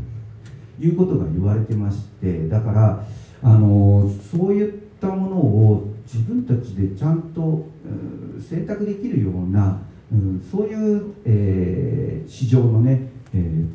幅広さみたいなもの多様性みたいなものを担保しなければいけないんだろうなっていうのはありますよね。うん。担保しようと思っても先ほど言ったようなその原材料の仕入れ先が一緒なので結局大量に使いところの方が価格競争では安いものを製造できるので、そこにこうまあうん。そうなんです。ね。そうなんです、ううん。ん、だから結局今世の中を悪くしてるっていうのは大量生産とおそらく、えー、物を安くしていくシステムじゃないかなというふうに思いますね。ちょっとその話もしたしてみましょうかね、はい。ちょっとだけ。はい。あのまあこれ使わなくても使うとねなんかね引っ張られちゃうんであれなんですけどちょっと待ってください。そう、まあ、ちょっと、えーさっきと被る部分もありますけれどもあのあれ？ちょっと待ってください、はい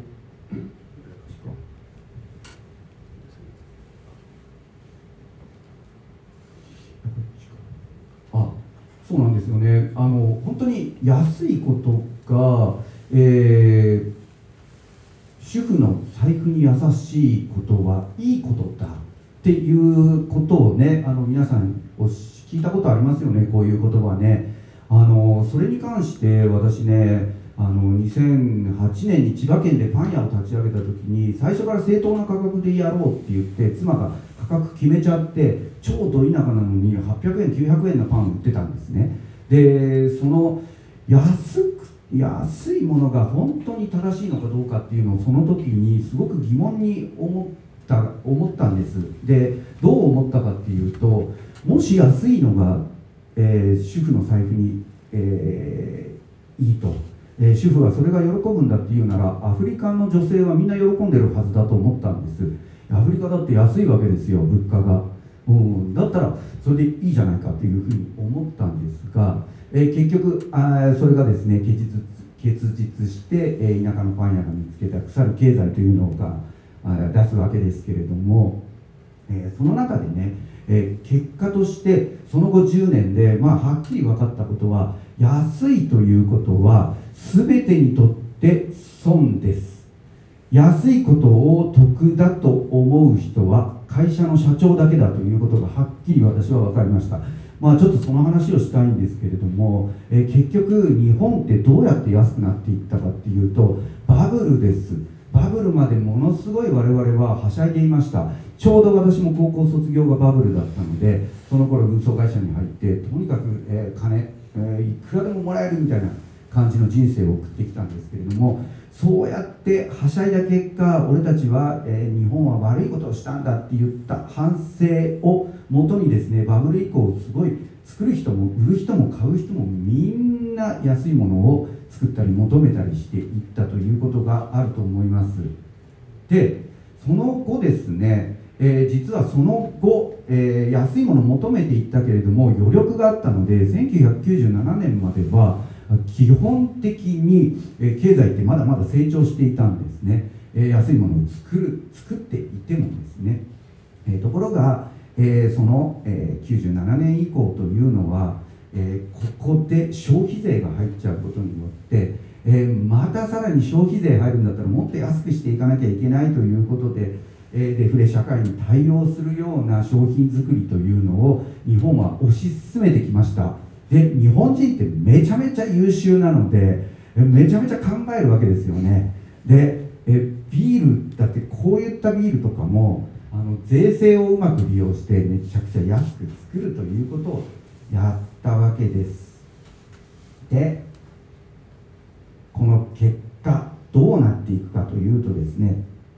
えとにかくちょっとさっきとかぶりますけれどもとにかく、えー、安いものを作って大量に販売しなければいけないのでメディアを作って、えー、どんどんどんどん宣伝します。その宣伝の方向が商品だけじゃなくて価値観まで、えー、浸透していくのにそう長いこと時間はかからずにですねみんな価値観を揃えてユニクロに行ったりするわけですね、えー、で日本人っていうのは大体、えー、隣がやってることと一緒であればまあまあいいんじゃないかということで主体的に消費をするという人が少ないわけです。ということで、えー、売れるものはどんどん隣の会社も作ってさっきの夜な夜なエールの話につながっていくんですけれども、えー、今はもうとにかく小さな、えー、ビール屋さんは夜な夜なエールに近い味を作っていくと。夜な夜なさんはブルックリンラガーに多分近い味を作ったんだと思いますが、まあ、そのような、えものをどんどんどんどん、え作っていくとですね、え市場は、えーダブついてきて、え結局、えー需給バランスでどんどん価格っていうのは落ちていくわけですね。で価格が落ちると会社の利潤が下がりますので会社の利潤上げるためには何とかしなければいけないということで新商品を出していくという癖がついていくわけですよね。で結果として、えー、なんで新商品がいいかっていうと新商品出るとみんな10円高くても買いますでしょ。う20円高くても30円高くても。400円高いと買わないけどなぜか例えば220円のものが250円新商品だったら買うわけです。そうやって新商品を買って利潤を確保するということを現在の、え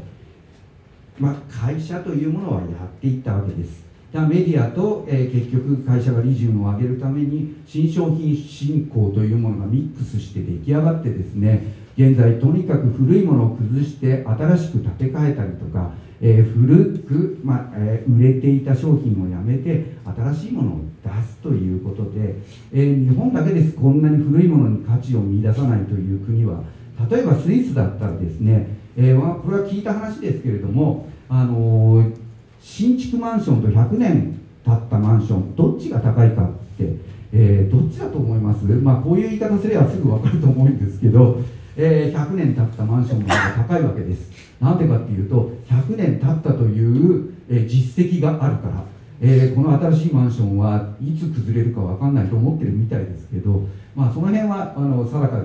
えー、本当かどうか分かりませんがとにかく古いものに価値を見出す。そういうことが、えー、日本ではできなくなっていくわけですね。で結果として、えこんなこと言われてますけれどもすぐ壊れる商品みたいなものを作って長持ちしないえー、ものを作っていく。結果、えー、どんどんどんどんゴミが増えていくというのが現在の日本の現状です。でここでちょっとだけ難しい話をしますが、えー、この価値と価格ということについて今日一番多分言いたいことはここです、えー、何かっていうと価値って、えー、皆さん手に入れるものです。で価格っていうのは支払うものです。これは新井和弘あか、えー、カズさんに聞いたんですけれども、えー、あなるほどなと思いました。なのでね、えー、値付けに対して、えー、支払うんですけれども価値をそれで手に入れてるんですね。ここはちょっと押さえてください。でこれか。作り屋の視点です。作り屋は価格を下げるためにどうするかっていうと、えー、原材料費とかとにかく下げていきます。で原材料費下げると隣と競争になります。でさらに、え市場にはいっぱい先ほどの米長エルさんを目指すような形になっていくわけです。そうなるとどうなるか価値も下がるんですね。価値も下がるんです。手に入れる生活をゆあ手に入れるものが、えー、下がっていってしまうんです。だってみんな持ってるし。だって、えー、もっと安く出す場所もできてるし大手は、えー、同じようなものをもっと安く出してるしっていうことでどんどん価値は下がっていくんです。でこの価値を今度言い換えると何か価値って実は手に入れるけれどももっと言うと生活を豊かにするものなんですよね。でこの生活を豊かにするものを我々は安いものを求めた結果え失って今現在生活レベルも下がっているんじゃないかというのが私は作り屋から見た、え、視点です。でもうちょっと進めてもいいですか？えっ、とところがこのように安いものを、えー、作ってそしてそれを買って生活してると我々は全然気づかないんです。何を気づかないかっていうと生活のレベルが下がってるかどうか。全然わからないんです。じゃあどうやって分かっていくのかというと世界とどういう関係性なのかということを考えていかなければいけないのかなというふうに思います。でここで、えー、私はこの問題に気づいたのが67年前です。なんで気づいたかっていうとうちは、えー、パンの原材料を、えー、海外から輸入するものは全部ジャス有機を使っています。でこのジャス有機の品物がですね手に入らなくなってきたんです。56年前から。何が起こったんだって言って、えー、出入りの業者の社長に聞いたところですね、えー、結局彼の答えはですね中国というビッグパワーがどんどんどんどん経済成長していてでもう全世界の邪水有機品を俺んところに持ってくれば日本と同じように細かいことは言わねえと、えー、もうさらに高値で買うぞって言ってバンバン中国に流れていっているということを56年前に聞きました。で、えー、それを聞いてですねこれってもしかすると自給率37%のこの国もしジャス有機だけじゃなくて他の本当に経済成長していく国がこれからいっぱい出てくるわけですよ。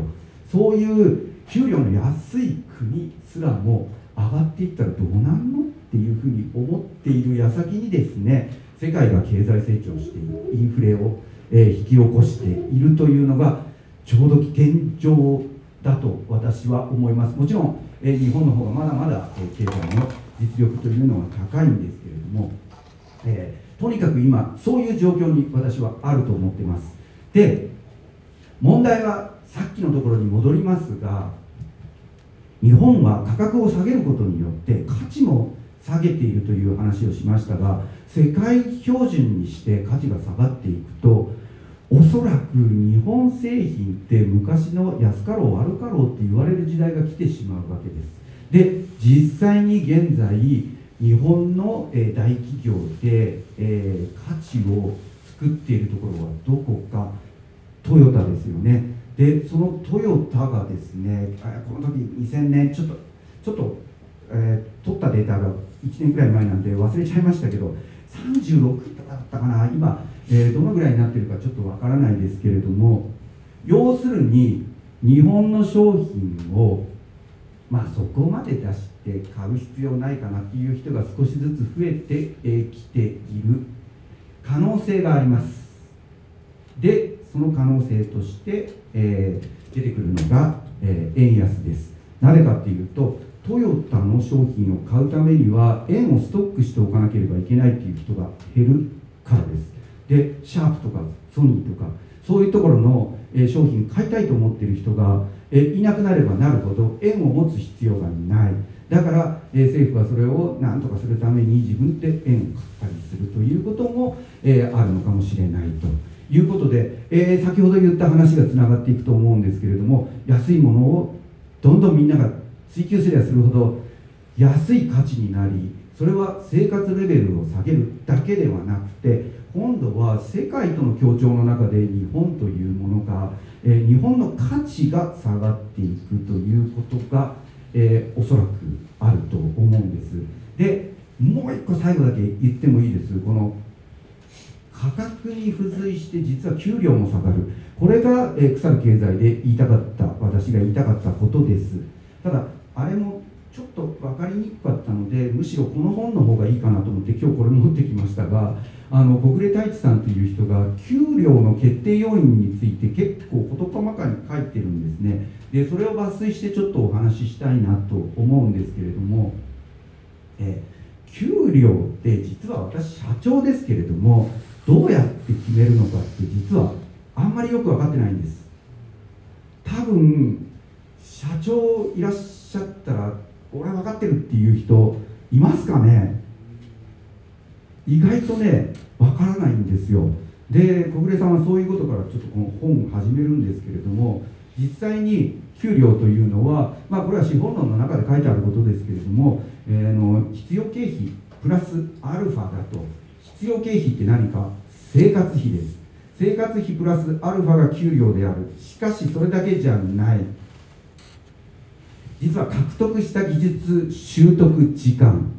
えこれは例えばの話ちょっと難しい言い方しましたけどお医者さんだったら6年かかって、えー、医師免許取ります。だから普通の人よりもお金もかかるし時間もかかってるからその分給料上げてあげようぜっていうことで、え、業界で給料というのが大体決まってくるわけです。さらに弁護士もそうですよね。弁護士とか。あるいは特殊技術持った人。なんか、まあ、分かんないですけどそんな人いるかどうか分かんないけどあのビルの上からこう綱渡りする人とかね。すごい危険じゃないですか。そういう人に悪いけど時給300円でやってっつったってやらないわけですよ。でそういう命を懸けたりする人たちの給料はまあ、えー、高くなるわけです。であこれが難易度ですね。今言ったそのロープの綱渡りとかですね。でさらに受給バランスですね、えー、要するに、えー、段階の世代がドロップアウトしました。そしたら、えー、労働人口がすごい減りますよ。そういう時に、えー、本当は、えー、給料っていうのは上がっていくわけです。なぜなら、え、人が足りないから。段階の世代の人たちがゴボッといなくなった。じゃあ人足りないじゃないか。なんとかしようぜって言って給料は上がっていく。上がっていけば、えー、例えば新卒の子たちが、えー、20万円だったところが25万円そっちに行こうっていうことになって、えー、結局受給バランスで、えー、人員を獲得するために給料は上がっていくと。えー、それをですね、まあ、2010何年かにですね、えー、移民をいっぱい入れることによって解消しちゃったので相変わらず給料というのはここ30年上がってないわけですね。えー、ということが、まあ、本の中に書いてあるんですけれども、えー、その中で、えー、じゃあ給料を高くするためにどうすればいいの？そう、え免許とか取ればいいじゃないかということが、まあ、本の中で書かれてるんですけれどもでも、えー、その後ですねその免許を取っていくとどんなことが起こるか、えー、これぐらいしか給料上がりませんよということで全否定するんですね彼はでなんで否定するかというと、えー、例えば一生懸命英検取りました、え英検取るのに何時間かけた。だから給料が10万円上がるかそんなことないと、えあせいぜい上がってなんとか手当5000円とか1万円だと、えそんなことよりももっと、えいいやり方があるよ。物価プラスアルファが給料になるなら物価上げりゃいいじゃないかということを、えー、言うわけです。それは私も腐る経済で言いたかったことです。で実際にですね、えー、高度経済成長期73年までのデータですけれども、えー、実質、え賃金というものはですね物価の上昇に伴ってどんどん上がっています。さあここまで来たら、えー、だんだん分かってきましたでしょうか、えー、これちょっとネットからあの拾った記事なんですけれども結局安いものをどんどん進めた日本は生活レベルも落としながら実は給料も下がってしまったというわけです、えー、結局安いものを求めれば求めるほど、えー、自分たちの、えー、生活は最悪給料も最悪そして食べるものも今最悪。で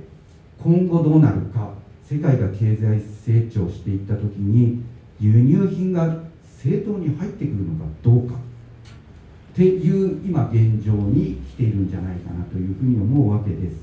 だから、えー、結果として私が今憎んでるものっていうのは安いもの安いものってずっと言っていきましたけれどもさっきの大企業にもつながっていきますが同じ価値観を市場に投げ込むと競争によって価格が下がるのでそれも私は一つの、社会を悪くする要因だと思っています。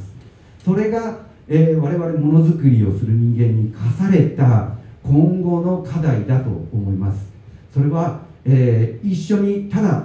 個別最適で自分のところがいいからいいものを作って、えー、まあ分かんないですけど例えばなんかこの美味しいビールの真似していこうみたいなことをするとですね結果として全体が沈んでいくっていうのが、えー、今日私が一番言いたいことでしょうかね。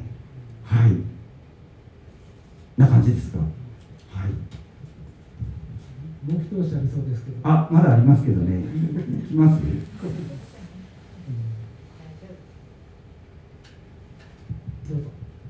あえっ、ー、と、えー、そうですね。うん、うん。ね、でもここまでは、まあ、大体話しましたね。はい。だからまあ、あのー、明るい話しましょうね、はい、どうしましょうっていうことなんですよね。うん、でえ結局、待ってくださいね、これでいいか。あれあれ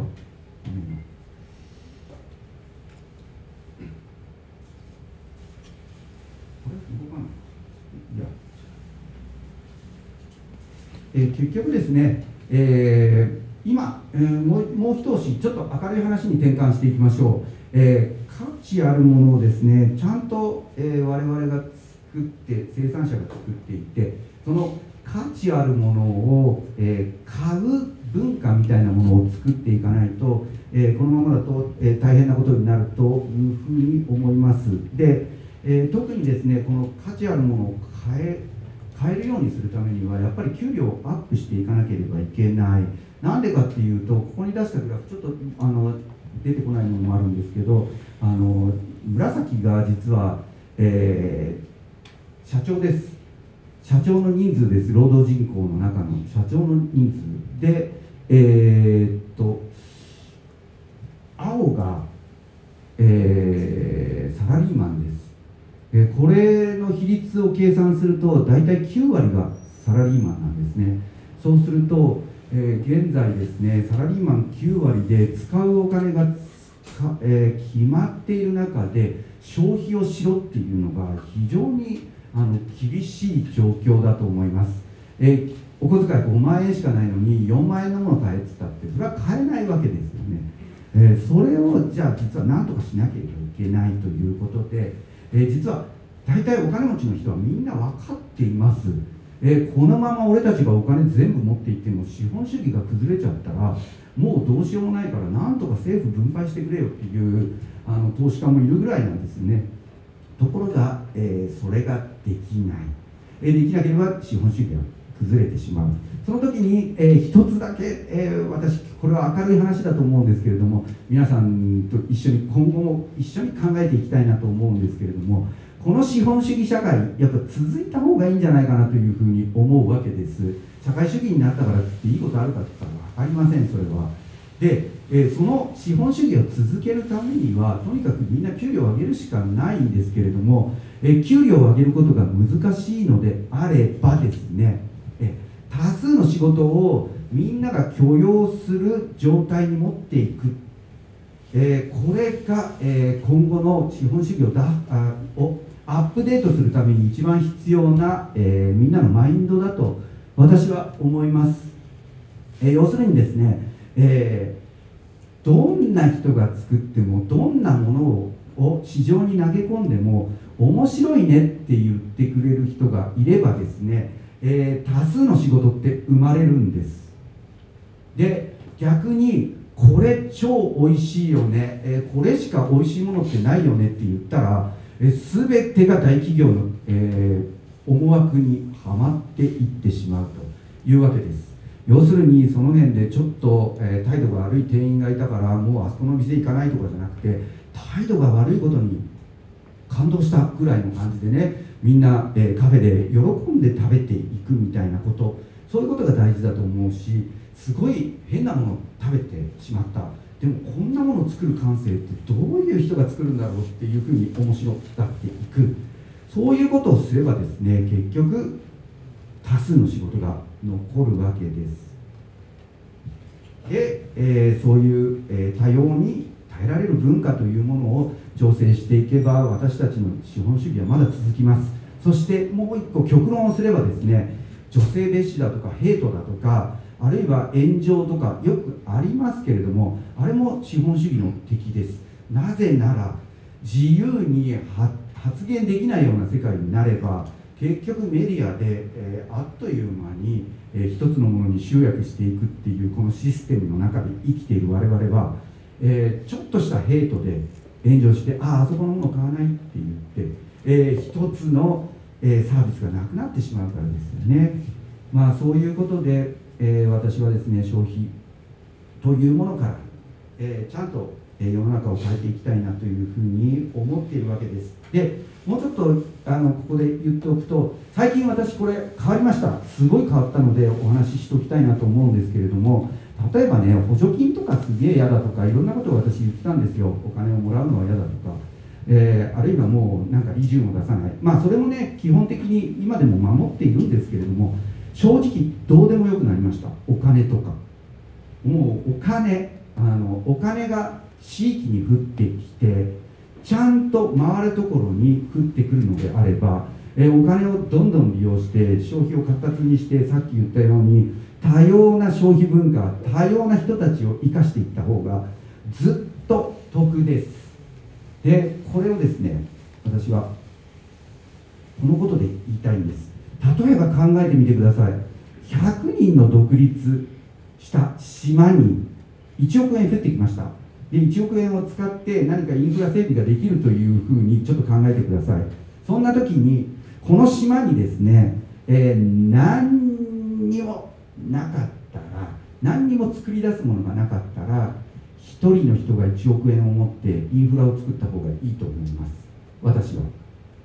意味わかります？要するに島島にもう水も水道も通ってない、えー遊び道具もない、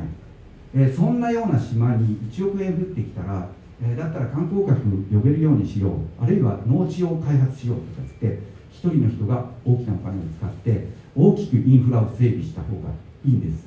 それを日本は、えー1964年ですかねオリンピックぐらいいやその前から池田隼人政政権ぐらいから、えー田中角栄まで含めてインフラの整備をずっとしてきて、えー一人がお金を持つっていうことをずっとやってきたんですけど、えーもうピークを迎えてます。今度はじゃあどうするかっていうと100人が100万円を持った方がいい時代に入ってるんですね。もうインフラこれ以上必要ないんですよ。この島で考えてみたらもうディズニーランドできたのに隣に UF UFJ 作る必要ありますかという話なんです、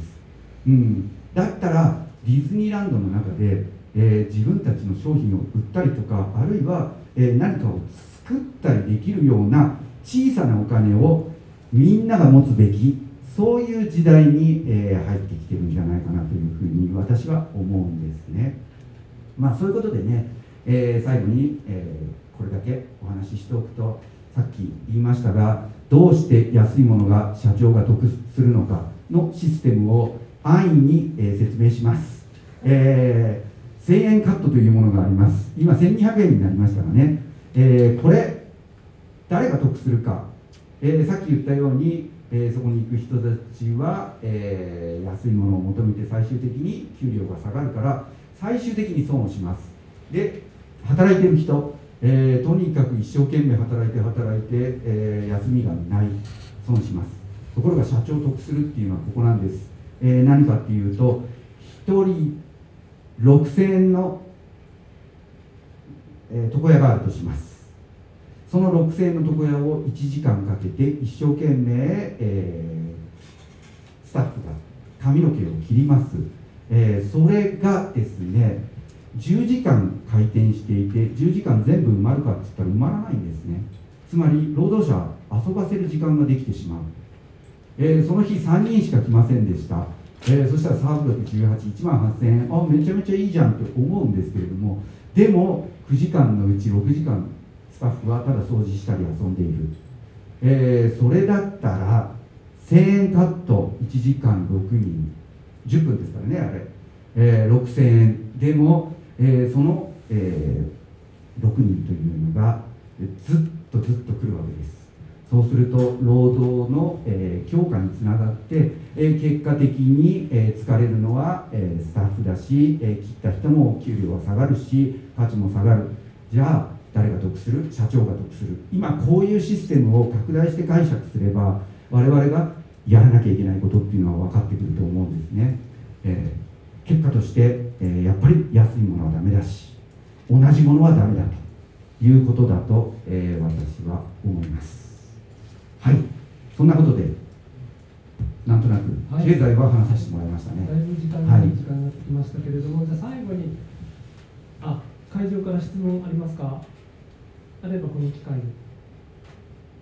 何かな？大丈夫かな？じゃああの渡辺さんこれからあの今パン職人を、まあ、その後輩たちにスタッフに譲りビール職人も3か月前とおっしゃってました、はい、3か月前にもう辞めました、うん、辞めてその、はい、育ったスタッフに手渡し、うん、でこれからまちづくりだっていうふうにおっしゃってましたけれども、まちづくりのプランの中にも当然ながら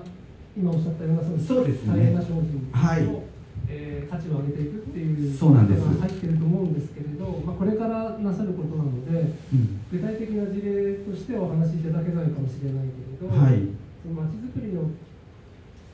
を進める中で、なんかこうポイントにしてらっしゃる考え方みたいなものがあれば、最後に聞かせていただけますか？やっぱりあの迎合しないことですね、お客さんに迎合しないで自分の作りたいものを作って、きちっと価値を上げて、価格を上げていくこと、これはですね、えー、やはりやり続けていかなければいけないこと、それから制限をかけること、えー、簡単に来れないようにしていく。はい簡単に来れないようにしなければ、えー、SNS 時代には悪い噂ばっかり広がっていくので、えー、できたらですね車が入れないような場所をね、えー、をうまく作りながら、えー、街を起こしていきたいなというふうには思ってますね。あの地図とそういう場所町のことですけれどもあのまあ、面積は多分広いと思うんですけれど、はい、いわゆる街中のこうメインストリートといいましょうか、はい、街としてこう機能しているところを歩いて15分ぐらいとおっしゃってましたね。そうですね、うん、はい、そのぐらいの規模感の街を起こしていく、う。ん、そうですね。人口6500人ですけども、多分10年で3000人4000人ぐらいになっていくでしょうし、うん、空き家はどんどんあの広がっていきますし増えていきますし一方で今その街中にある店っていうのは本当に毎日営業してるのが2軒あもう1軒なんか3軒ぐらいですから、うん、まあそんなところをね、うん、あのこれからうんちゃんと起こしていきたいなというふうに思ってますね。今樽回りがある場所とその地図庁のその中心部というか町っていうのはどのぐらいの距離があるんですか？えっと、えっと、樽回りがあるところはですね10分ぐらいですね。車で車で10分。はい、はい。そうですね。うん。まあそういうところでこれからまあ本当にそうですね。うん。まあ随分ね遠いところなんでまあまあ縁がなければなかなか来れないでしょうけど、うん、これから本当なんだろうな。あのー、さっき言ったように大企業が入れないような、えー、そして、えー、温泉も湧いてないので何にもないという利点をすごい利用しながらえー、街をですね面白い形で、えー、徹底的にものづくりをする街を作っていきたいなというふうに思います。でやっぱりあの今後の時代の流れがあのもちろん GAFA 含めたマイクロソフトとかあるいはうんそうテスラとかねそういうところが今考えているような、えー、サービスっていうのは確かに面白い素晴らしいしすぐに届くしすぐに我々の情報が全部データ化されていくんで自分が欲しいもの自分が読みたい本とかいろんなものがすぐ届くっていうシステムができてくるわけですけれども一方で食べ物っていうのはそれでいいのかという問題を私たちは、え、けなげにずっとやり続けて、えー、もう本当にやばいちゃんとした食べ物ってこういうもんなんだってことを、えー、あの町で作り上げていこうかなというふうに思っています。まあ、そのためにはやっぱり倒れられないので、うん、倒れられないからこそ高付加価値も必要だしさっき言った制限をかけるというのも必要になるというふうに思いますね。はありがとうごい、ざいます。はい、冒頭でつい最近も怪我をなさったって話がありましたけれども、実はこのこ今回のこのイベント交渉を始めたのは去年の6月か7月ぐらいでしたよね。そうですね。で、あの、はい。ぜひ冬に冬の1ヶ月かお休みの期間があるので、その間にこう石巻来てくださいっていうお話をして、うん。行きます行きますって言っていただいた直後に3メートルのはしごから落ちて顔面骨折したっていうお話だったので、えもうダメかと思いました正直私いやーびっくりしましたね、でもね、あの自然免疫力っていうのはすごくて、何にもしないで治しましたね、えー陥没してるから、これ、陥没残っちゃうよとか言われたんですけど、なんかしなくなってますね、えーなので、まあ、自然免疫で治るものは治るんだなというのはね、今回の勉強でした。はありがというございます。えー、とそのちょうど時間、ちょうどどころかちょっとオーバーしちゃったか、ちょうど時間あちょうどですねちょうど時間となりましたので、そろそろ終了としてしようと思いますけど、会場から質問があれば、お一人ぐらいは受けられます。いかがでしょうか？ないようですね。あありがとうございます。どうぞどうぞ。あマイクビールの醸造の就業はどちらでされてますかビビールの醸造のお勉強はあビールの醸造はですね、ビールの醸造は、あの基本的には独学です。はい。なので多分すごい間違ってることもいっぱいあるかもしれないですね。はい、ありがとうございます。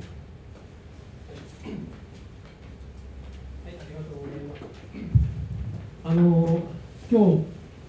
ご紹介しているように、パルマーリのビールを飲んでいただけますので、ぜひこの後あの飲んで帰っていただけたらと思います。では終了といたしましょうか。はいありがとうございましたありがとうございました。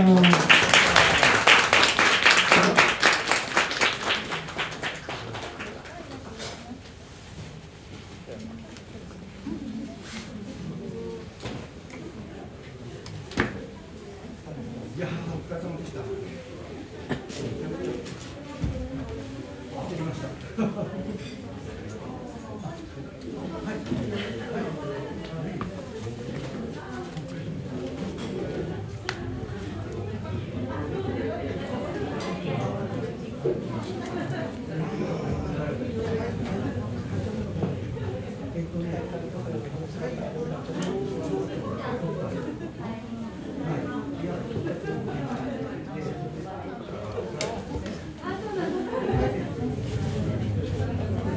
あ今日はありがとうございます。あのもしああのまだ渡辺さんと話し足りないっていう方はこれから懇親会をこの場でやろうと思うんですけど、まあ、参加